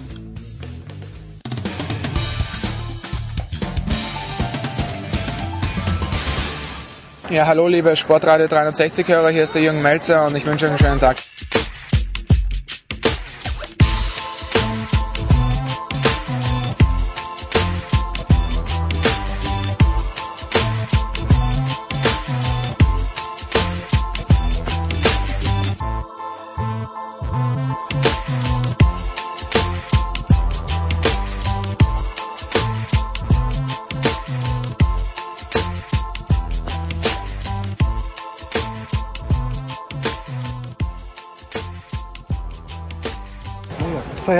Äh, National Tennis Center New York, rechts von mir Schmieder, links von mir Kaiser. Pass mal auf, Jürgen, ich war letzte Woche mit Kaiser beim Baseball. Ähm, Kaiser hat es nicht gemocht. Magst du ihm mal ganz kurz erklären, warum Shohei Otani der Grund ist, warum er Baseball schauen müsste eigentlich? Wir haben Shohei Otani nicht gesehen. Ja, da, ja dann, dann gebe ich ihm natürlich recht. Ähm, der Mann kann werfen und schlagen. Also das, das ist, als wärst du, als wäre Lewandowski als Torwart noch so begabt wie Manuel Neuer und als würde er bei Angriffen des FC Bayern im Sturm spielen und in der Verteidigung schnell zurücklaufen, sich Torwarthandschuhe anziehen und sich ins Tor stellen. Genau das ist es. Also das ist, das sind zwei völlig verschiedene Tätigkeiten im Baseball. Und er kann, er kann beide nicht nur, sondern ist in beiden auch nur einer der Besten. Also es ist unfassbar, weil, weil das ja auch zwei völlig unterschiedliche Tätigkeit. Also du brauchst ja was ganz anderes. Beim einen musst du präzise werfen, brauchst du Nerven, keine Ahnung. Beim anderen haust du den Ball aus dem Stadion. Es sind ja eigentlich zwei verschiedene Sportarten. Und, und deswegen ist er einfach ein, ein geiler Typ. Und vielleicht auch in so einer Liga mit Bo Jackson. Also der natürlich Football und Baseball spielte. Oder Dion Sanders, der ja mal an einem Tag für die, zwei, für die, äh, für Falcons, Braves und für die Falcons. und für die Falcons spielen wollte, hätte er dann nicht geschafft, weil sie ihn auf die Bank setzt. Ähm, ähm, aber deshalb tatsächlich, der Mann ist ein Erlebnis, weil, weil man muss Respekt vor so einer Leistung haben. Also wenn der mal seinen eigenen Ball, den er geworfen hat, dann auch gleichzeitig dann noch schlägt, dann gucke ich mir den nochmal an. Warum hat der Baseball jetzt nicht zugesagt? Wir haben mal gesehen, das Spiel der Mets gegen die San Francisco Giants. Die Giants sind in diesem Jahr fantastisch. Schneider, was hat dir gefehlt? Ähm, hast du jetzt Schneider zu mir gesagt? Ja, nicht Kaiser meine ich natürlich, ja. Das war keine Beleidigung. Ähm, äh, was soll ich sagen? Also mir hat die gesamte Action gefehlt. Also ich habe das letzte Mal MLB gesehen vor 21 Jahren, damals Miami Dolphins, korrigiere mich, wenn ich die Namen Marlins, falsch habe. Marlins. Marlins gegen Schneider, ja. Chicago Cubs. Ja, ja. ja. Und da habe ich den Eindruck gehabt, dass da mehr Action drin war. Da habe ich auch neun Innings durchgehalten. Hier sind wir ja nach vier Innings äh, schon fluchtartig aus dem Stadion. Ähm, es passiert einfach nichts. Also wir haben früher Brennball in der Schule gespielt, da war mehr Action. Also ähm, ehe mal einer den Ball getroffen hat, dass der auf die Tribüne fliegt, dass der äh, andere laufen kann. Das genau einmal passiert. Da stand es 2-0 und so stand es auch noch, als wir gegangen sind. Also ähm, wie gesagt, war mir viel zu langweilig. Das ist wie ja, ich bin da generell kein Freund von, auch vom Football. Fünf Sekunden Action, fünf Minuten Aufstellung, das ist mir alles zu wenig äh, Spielfluss. Pass auf, äh, Jürgen, und einen Tag nach dem Baseball ist Sebastian Kaiser von der Bild zum äh, New York FC gegangen, ins Yankee Stadium. Du hast ja selbst äh, sehr hoch Fußball gespielt. Kannst du mittlerweile, ich weiß, Heiko Oldup ist natürlich ein großer Freund von MLS. Kannst du der MLS mittlerweile was abgewinnen, mein lieber Jürgen? Kann ich tatsächlich. Ja? Und, äh, ja, Why? Aus, aus, Why? ja weil, weil die sich verändert haben. Ähm, die haben tatsächlich erkannt, dass the American way of creating talent, also Talenteausbildung, nicht funktioniert. In Amerika funktioniert alles über Schulen. Du machst Highschool, College, wow, das funktioniert im Fußball nicht, schon, schon deshalb nicht, weil du willst ja deine eigenen Spieler ausbilden. Also warum sollte LA Galaxy Spieler ausbilden, wenn sie dann beim Draft äh, nach, nach Kansas City gehen, nach New York gehen. Also es machte einfach keinen Sinn. Ähm, und deshalb haben sie im Fußball vor 10, 15 Jahren erkannt, wir müssen es anders machen. Und, und wer einmal in Amerika war, weiß, wie schwer das für die Amerikaner ist, einzusehen, dass ihr American Way vielleicht nicht funktioniert. Ähm, und jetzt machen sie das. In, in New York gibt es die Red Bull Academy, Galaxy hat eine Academy, die ähnlich funktionieren wie die Jugendinternate in, in Deutschland einfach. Und, und ich habe mit Jesse Marsh gesprochen, als er noch Trainer in, in Salzburg war, jetzt ist er in, in Leipzig und dann mit dem Trainer der Jugendakademie in, ähm, in New York. Und, und die sagen, wir haben jetzt so ein ganzheitliches Konzept einfach. Klar kann man es jetzt kritisieren mit Leip, äh, Leipzig, Salzburg Ja. und dem, dem Ding in New York, aber damit hast du so eine Brücke für die amerikanischen Spieler, wo du sagst, okay, wir bilden sie in der MLS aus. Damit ist die MLS eine Liga, die du vergleichen kannst mit, ohne jetzt respektlos sein zu wollen, mit der belgischen Liga. Mit, Österreich. einer- ja, mit der Österreich. österreichischen Liga, wo du sagst, schau mal, wir haben eigentlich eine gute Profiliga. Ja, wir sind jetzt, von uns wird jetzt keine Champions League gewinnen und die besten Spieler werden irgendwann mal nach Leipzig oder irgendwo hingehen. Aber sie haben ein bisschen diese Großkotzigkeit abgelegt und haben gesagt, ja, wir sind eine Ausbildungsliga hier. Und dann, warum nicht? Also deshalb, der Fußball ist okay. Das ist immer noch kein Champions League Fußball, Freunde. Also, Und ich glaube, glaub, Sebastian, das hast du auch mitgenommen aus dem Ja, Yankee ja, Stadium. ja, ne? ja, ja, ja, das war schon vor zwei Jahren oder vor vier Jahren so, als ich äh, die Red Bulls zu Hause gegen New York City FC gesehen habe. Da hatten aber noch Leute gespielt wie David Villa und äh, da saß ein Pirlo noch auf der Bank. Hier war überhaupt keiner mehr, den man kannte. Da war der prominenteste Bruce Arena, der Trainer von New England. Und ähm, wie gesagt, ich glaube, dass äh, Jürgen hat äh, zweite, dritte Liga gespielt. Ähm, äh, die hätten beide Mannschaften geschlagen mit Mhm. Regensburg damals. Also Na, wir das haben ist damals gegen Columbus Crew gespielt. Interessanterweise. 2002, wenn mich nicht alles täuscht, kam Columbus Crew nach Deutschland und ich war damals in der Viertligamannschaft bei Spielvereinigung Weiden und wir haben die 3-1 geschlagen. Meine und die haben aber ernst gespielt Ja. und, und jetzt meine ich aber, das war 2001, das ist 20 Jahre her. Ich glaube, dass die MLS mittlerweile Zweitliganiveau ist immer doof, wenn man das sagt, aber so eine österreichische Liga und, und es, was ist an der österreichischen Liga falsch? Und das sehen sie mittlerweile aber auch ein. Das ist so, so sind wir und so präsentieren sie es auch im Fernsehen. Vor 20 Jahren hieß es, oh, MLS, ba, ba, ba, ba, ba, ba. Jetzt heißt, okay, MLS, and if you have some time, wir hätten die deutsche Bundesliga und die Premier League hätten wir auch noch, da wird dann der Aber schaut richtige Fußball gespielt. Also es ist so ein bisschen, und, und schaut, zur österreichischen Liga kommen auch 20, 30.000 Zuschauer. Genauso viel kommen zu In den Spielen, Spielen, zu, zu, Ja, seit- na, aber, seit- ja, ja. zu den Seattle Sounders kommen 30, 40.000. Also es sind auch keine 80.000 im Stadion. Damit Alles gut, Ivoya? ja, Peter Giovci ist gerade vorbeigegangen, also keine 80.000 und äh, das ist ja schon das Stichwort. Ich war damals im Yankee Stadium mit Marco Hagemann vor vier oder fünf Jahren. Da war die Hütte voll. Sebastian, äh, jetzt der Zuspruch auch, gut, man weiß es nicht, Corona mit geimpft, aber der Zuspruch war jetzt auch nicht so wahnsinnig groß, als du dort warst. lässt sich schwer schätzen, weil die Hütte eben wirklich groß ist. Ich kenne auch jetzt nicht die Corona-Bestimmungen der MLS. Also ich würde mal sagen, es waren 5000 da. Aber es ist natürlich gut, die Amerikaner, die jetzt dahin gehen, die kennen es nicht anders.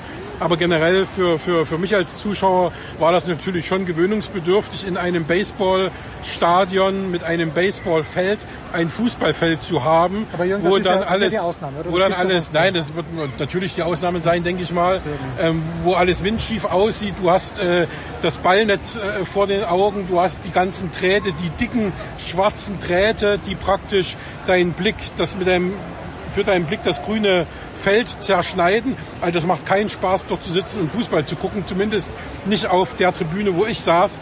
Ähm, insofern, wie gesagt, das war jetzt mal interessant zu sehen, den Ground mitzunehmen, zu sagen, okay, man war mal im Yankee Stadium, weil selbst als Nicht-Baseball-Fan ähm, sind die New York Yankees natürlich ein Begriff.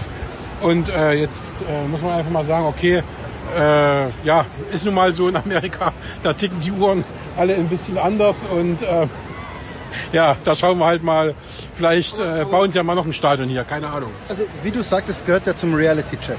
Die, die Amerikaner haben angefangen, in den großen Footballstadien zu spielen, haben da Fußball gespielt und wie du sagst, dann, dann siehst du das Football-Grid unten noch, es passt dir nicht. Jetzt haben sie meistens der englischen Fußballkultur nachempfundene Stadien, also so diese kleinen, engen Stadien äh, äh, von Seattle, Portland, auch in, in LA, das Galaxy Stadion ist nicht so, so wahnsinnig groß. Und, und selbst an meiner alten Uni in Michigan haben sie jetzt so ein Drittliga englisches Stadion Ja, ja, gebaut. natürlich, Ja, und ja. Freitagabend ist da die Hölle los, weil, weil dieser cooles Stadion und irgendwas. Und genau das brauchte es, nicht dieser typisch amerikanische Größenwahn, sondern zu sagen, wir bauen ein Stadion, das nur halb so groß ist, aber die Hütte ist voll und wir haben Spaß. Spaß haben wir auch hier bei den US Open. Nach einer kurzen Pause plaudern wir über das, was hier wirklich wichtig ist.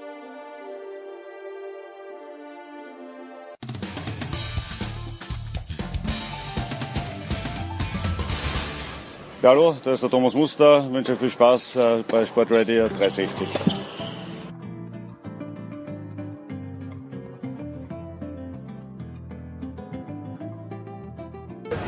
Ja, Big Show 523, 524 sogar. Ja, jetzt kommt, kommen wir zum Tennis und es gibt ganz viele Themen, finde ich, Jürgen, die mit, mit dem Tennis jetzt als solches gar nichts zu tun haben. Wir haben die ganze Impfthematik äh, für die Zuschauer, für die Spieler und wir haben vor allen Dingen die Toilettenthematik. Du hast, wie ich fand, eine überragende Frage zuletzt an Peter Gojovcik gestellt. Wenn Stefanos Tsitsipas aufs Klo geht, lieber Jürgen, Nein, ja, für zehn Minuten. Was sollte der andere Spieler dann machen? Wir haben schon ein paar Vorschläge gehört, aber was hätte der junge Schmieder gemacht, als er in Bayern noch sehr gut Tennis gespielt hat?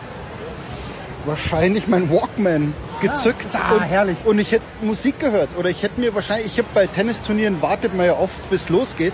Ähm, ich hätte immer Bücher dabei. Meine Mutter auch. Und, und damals haben schon andere mit Gameboys gezockt und Schmieder saß dann immer so mit der Schatzinsel oder, oder mit solchen Büchern. Ähm, das Interessante ist, dass Peter keine Antwort drauf hatte, weil man sagt, als Profi bereitest du dich vor auf deinen Gegner und du analysierst die Vorhand, du analysierst die Taktik, du machst bla bla bla. Gegen Tsitsipas gehört halt dazu, der wird einmal, zweimal rausgehen, das darf er. Er wird wahrscheinlich den Arzt holen, irgendwann mal, weil die Wade zwickt oder irgendwas. Der wird mal den Schläger wechseln während deines Aufschlagspiels. Also wenn er 0,30er wird, darauf musst du dich aber einstellen. Und, und da geht's nicht, geht's vielleicht auch um den Körper, ja, wie Murray sagte, der Körper fährt runter, ja, dann mach was, um den Körper nicht runterzufahren. Wenn du im Arthur Ashe spielst, geh raus und hock dich aufs Fahrrad. Ich würde mich auf dieses Sitzfahrrad setzen und sagen, wenn der vom Klo kommt, holt ihr mich und dann komme ich wieder raus. Und du musst dich natürlich auch ablenken, weil, weil man sah schon bei Murray, der stand da. Dann spielst du mit dem Ball, dann debattierst du mit dem Schiedsrichter, dann holst du den. Also du machst dich ja selber fertig, wenn du nicht weißt, was du tust. Wenn du aber vorher weißt, der geht zweimal zehn Minuten raus, nimm dir doch immer, nimm dir ein Buch, nimm dir einen Song, mach irgendwas, wo du sagst, das macht mir nichts mehr aus, wenn du rausgehst, weil ich habe was zu tun.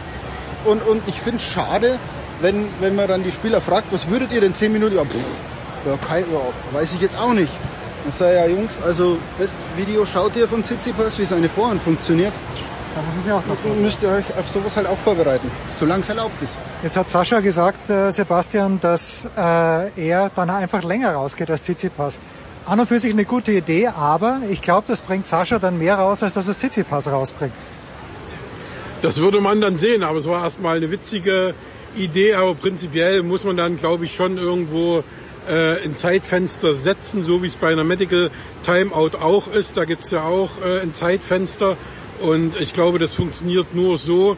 Ansonsten ist Mindeste, was man machen sollen dürfen oder wie auch immer oder dürfen sollte, ist das, was Tracy Austin ja vorgeschlagen hat, dass die Spieler oder dass der wartende Spieler in der Zeit mit seinem Trainer reden darf, sich also offiziell coachen lassen darf.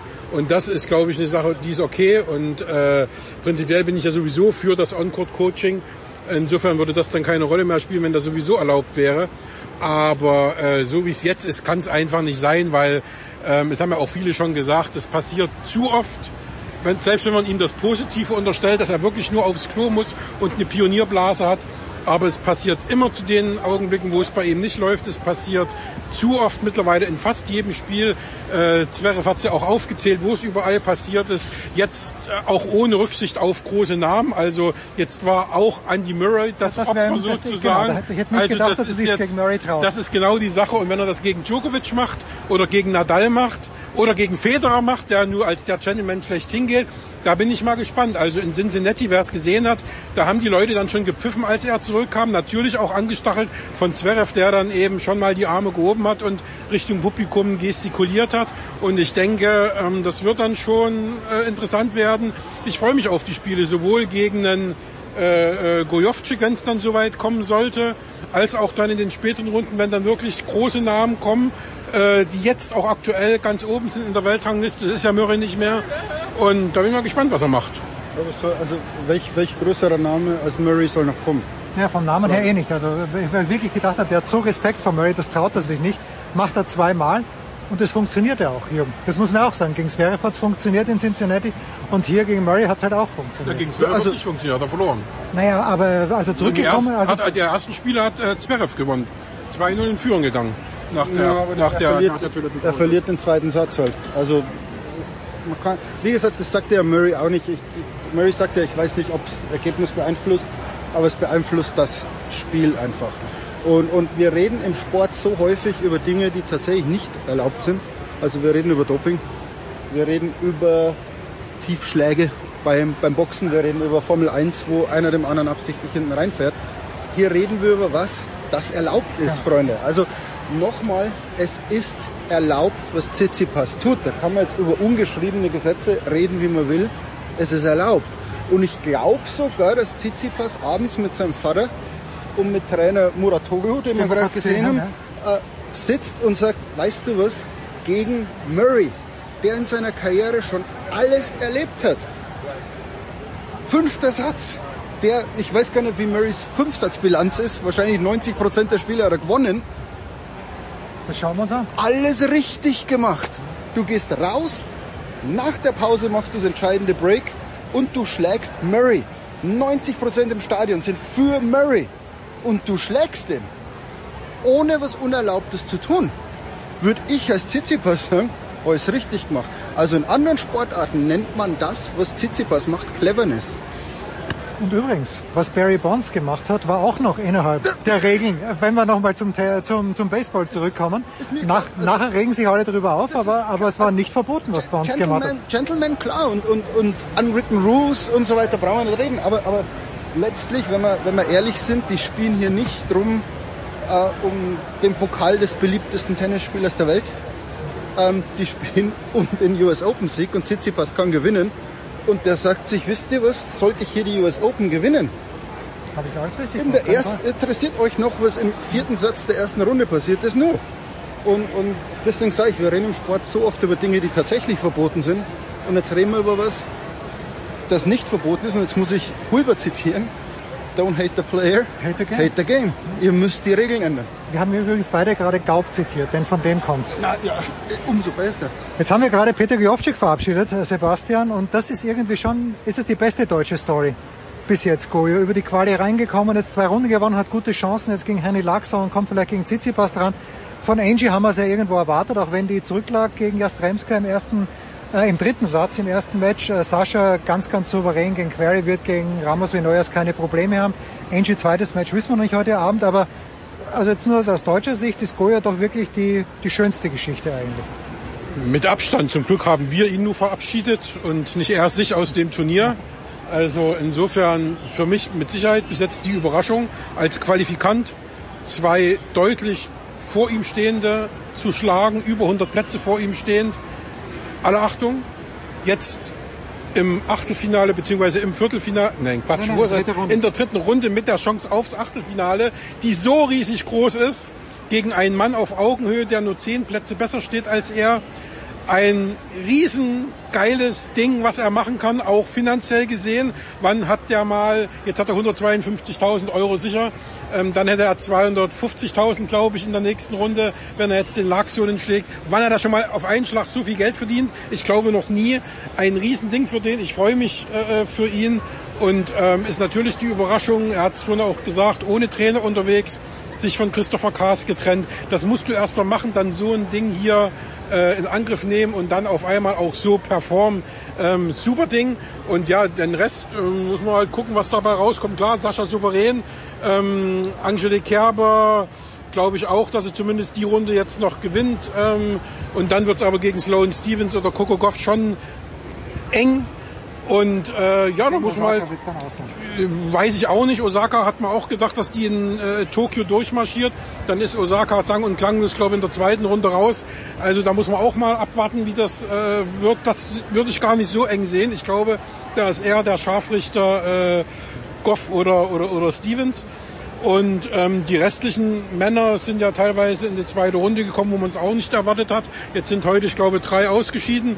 Köpfer, und Kohli und, und äh, Köpfer kein Problem. Gegen Medvedev muss man nicht diskutieren. Ähm, Cody, ja, auch nicht so das Gelbe vom Ei gewesen. Und, und, und, und äh, wer war es noch? Wer ist noch Ja, heute, heute sind noch, äh, heute nur äh, Kohli, aber gestern Hanfmann raus, Hand äh, noch Struff raus, Struff raus. Struff war enttäuschend, muss ich sagen. Das hätte ich mir auch anders vorgestellt, hätte ich ihm gewünscht auch, dass er dieses äh, Spiel gegen Djokovic in der zweiten Runde kriegt und so. Also muss man gucken. Und bei den Frauen waren ja nur zwei am Start. Ne? Also Angie und, und Petkovic ist jetzt raus, hat sich ordentlich präsentiert, äh, souveräne erste Runde und dann äh, wirklich ordentliches Spiel gemacht gegen Muguruza. Äh, da war, glaube ich, nicht mehr drin und das ist okay so. Und äh, hoffen wir, dass Sascha jetzt schön marschieren kann, dass der in der Form bleibt, die er gerade hat.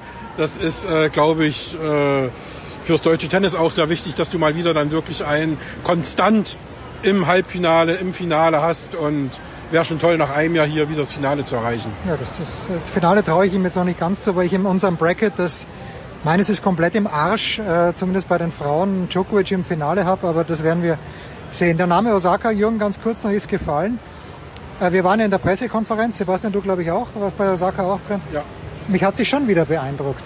Also auch im Vergleich zu den letzten, also wie sie das erste Mal hier gewonnen hat, äh, wie, wie sehr die sich weiterentwickelt hat, ich finde die also grandios eigentlich. Also sie ist jetzt kein, kein Laut, keine Lautsprecherin, aber was sie sagt, das ist, äh, es ist also fast großartig. Es ist eine unfassbar kluge Frau, die sich selbst hinterfragt und, und ich merke an ihr, wie alt ich bin. Also, weil, weil ich bin 42 ähm, und, und ich habe meinem Sohn Osaka vorgestellt, der ist 12. Und man merkt, was die sagt, resonated, was er, kommt, Kommt bei, bei ihm an. holt ihn ab, würde man also, ja, wo, wo du tatsächlich sagst, also wo wir jetzt vielleicht alt, alte weiße Männer oder irgendwas sagen, ah, was labert die jetzt über Mental Health, was labert die hier über, über Druck und über irgendwas, wo wir dann sagen, ja, wer den Druck nicht aushält, der darf nicht Profisportler werden. Ja, okay, ja, ist richtig, aber red mal mit Zwölfjährigen, red mal mit deinem Sohn, mit Robin, was er davon hält, von diesen Aussagen von Osaka. Und, und ich glaube, du hörst von den jungen Leuten andere Gedanken. Und du hörst von denen, ja, darüber denke ich auch nach. Ich bin auch gerade im Studium und es ist Freitagabend und, und mir geht's gerade nicht so gut, Papa. Kön können wir mal reden? Ähm, und wo vielleicht mein Vater zu mir gesagt hat, jetzt hab dich nicht so, schau mal, wie gut du's hast und keine Ahnung. Ja, das Schlimmste, was du zu jemandem mit Depressionen sagen kannst, ist, jetzt hab dich mal nicht so, lach mal wieder. Reiß dich zusammen. Ja, reiß dich mal zusammen. Also, und, und, und da merkt man, dass sich so in den, in den Gehirnen von Leuten was tut. Und, und ich glaube nicht, die jungen Leute müssen sich ändern, sondern wir. Und, und wir müssen aufhören zu sagen, jetzt hab dich nicht so oder du verdienst doch 20 Millionen. Weißt du, was dir 20 Millionen helfen, wenn es dir geistig dreckig geht? Nix. Gar nicht. Das ist völlig wurscht, wie viel Geld du am Konto hast und was weiß ich. Wenn du, Und, und das finde ich toll, dass sie das anspricht. Klar sagt man dann immer, das sind reiche Leute, aber dadurch, es geht immer bei Promis los. Promis sprechen ein Problem an und dann denken wir drüber nach. Und, und ich finde, das ist eine ganz, und damit, listen to Naomi. Also hör dieser Frau zu und, und nicht, wenn sie was sagt, gib sofort deinen Senf wieder dazu, was du über diese Aussage von ihr denkst, sondern lass die mal sinken und denk mal einen Tag drüber nach, was die gesagt hat. Und, und dann reden wir drüber. Ich fand auch ganz groß von ihr, dass sie in dieser Pressekonferenz gesagt hat, okay, sie, das, was sie da vor den French Open oder bei den French Open gemacht hat, war ein Fehler. I made a couple of mistakes.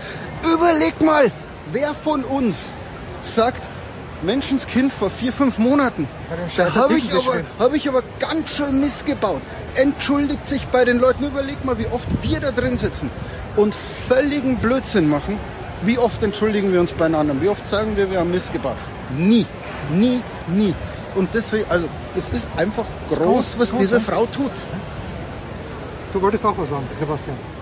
Ach, du hast mir die Worte aus dem Mund genommen. Also ähm, ich habe jetzt nicht die ganz große Euphorie, was, was, was Naomi angeht, aber ähm, für mich war der entscheidende Punkt, dass sie gesagt hat, ich habe Scheiße gebaut, da war ein Fehler dabei und ich muss das nächste Mal wahrscheinlich mal vorher ein bisschen nachdenken, äh, bevor ich was mache.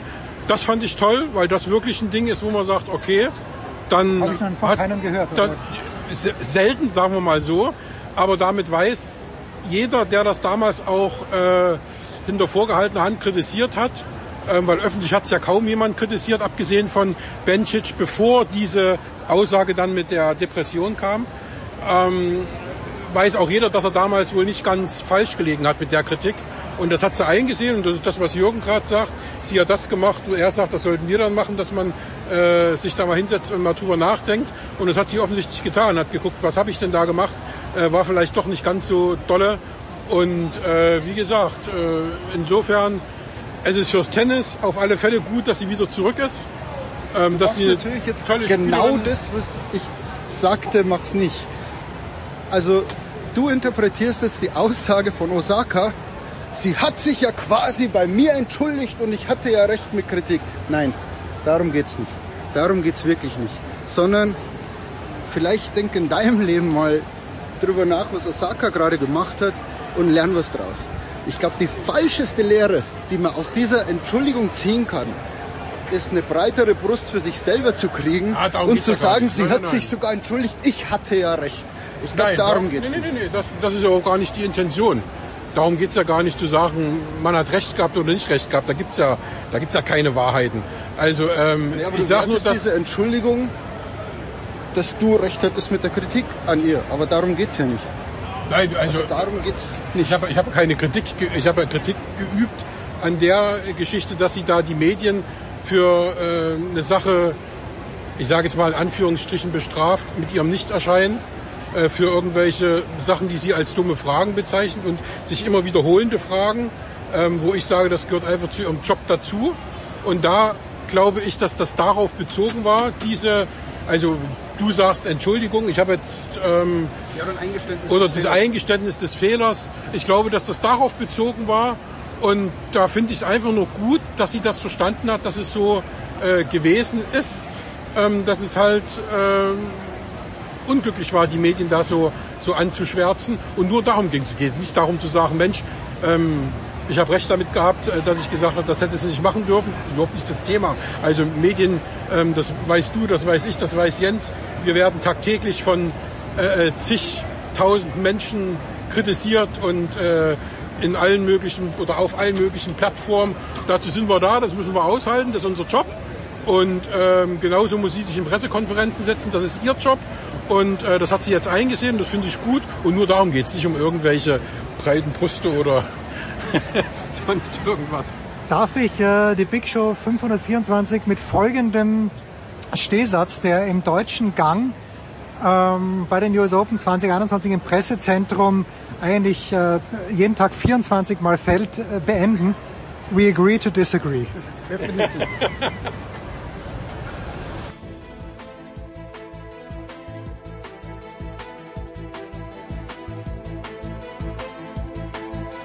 Das war die Big Show auf sportradio360.de. Folgen Sie uns auf Twitter, klicken Sie den Gefällt mir-Button auf unserer Facebook-Seite und abonnieren Sie uns via RSS-Feed oder auf iTunes. Die nächste Ausgabe der Big Show gibt es am kommenden Donnerstag.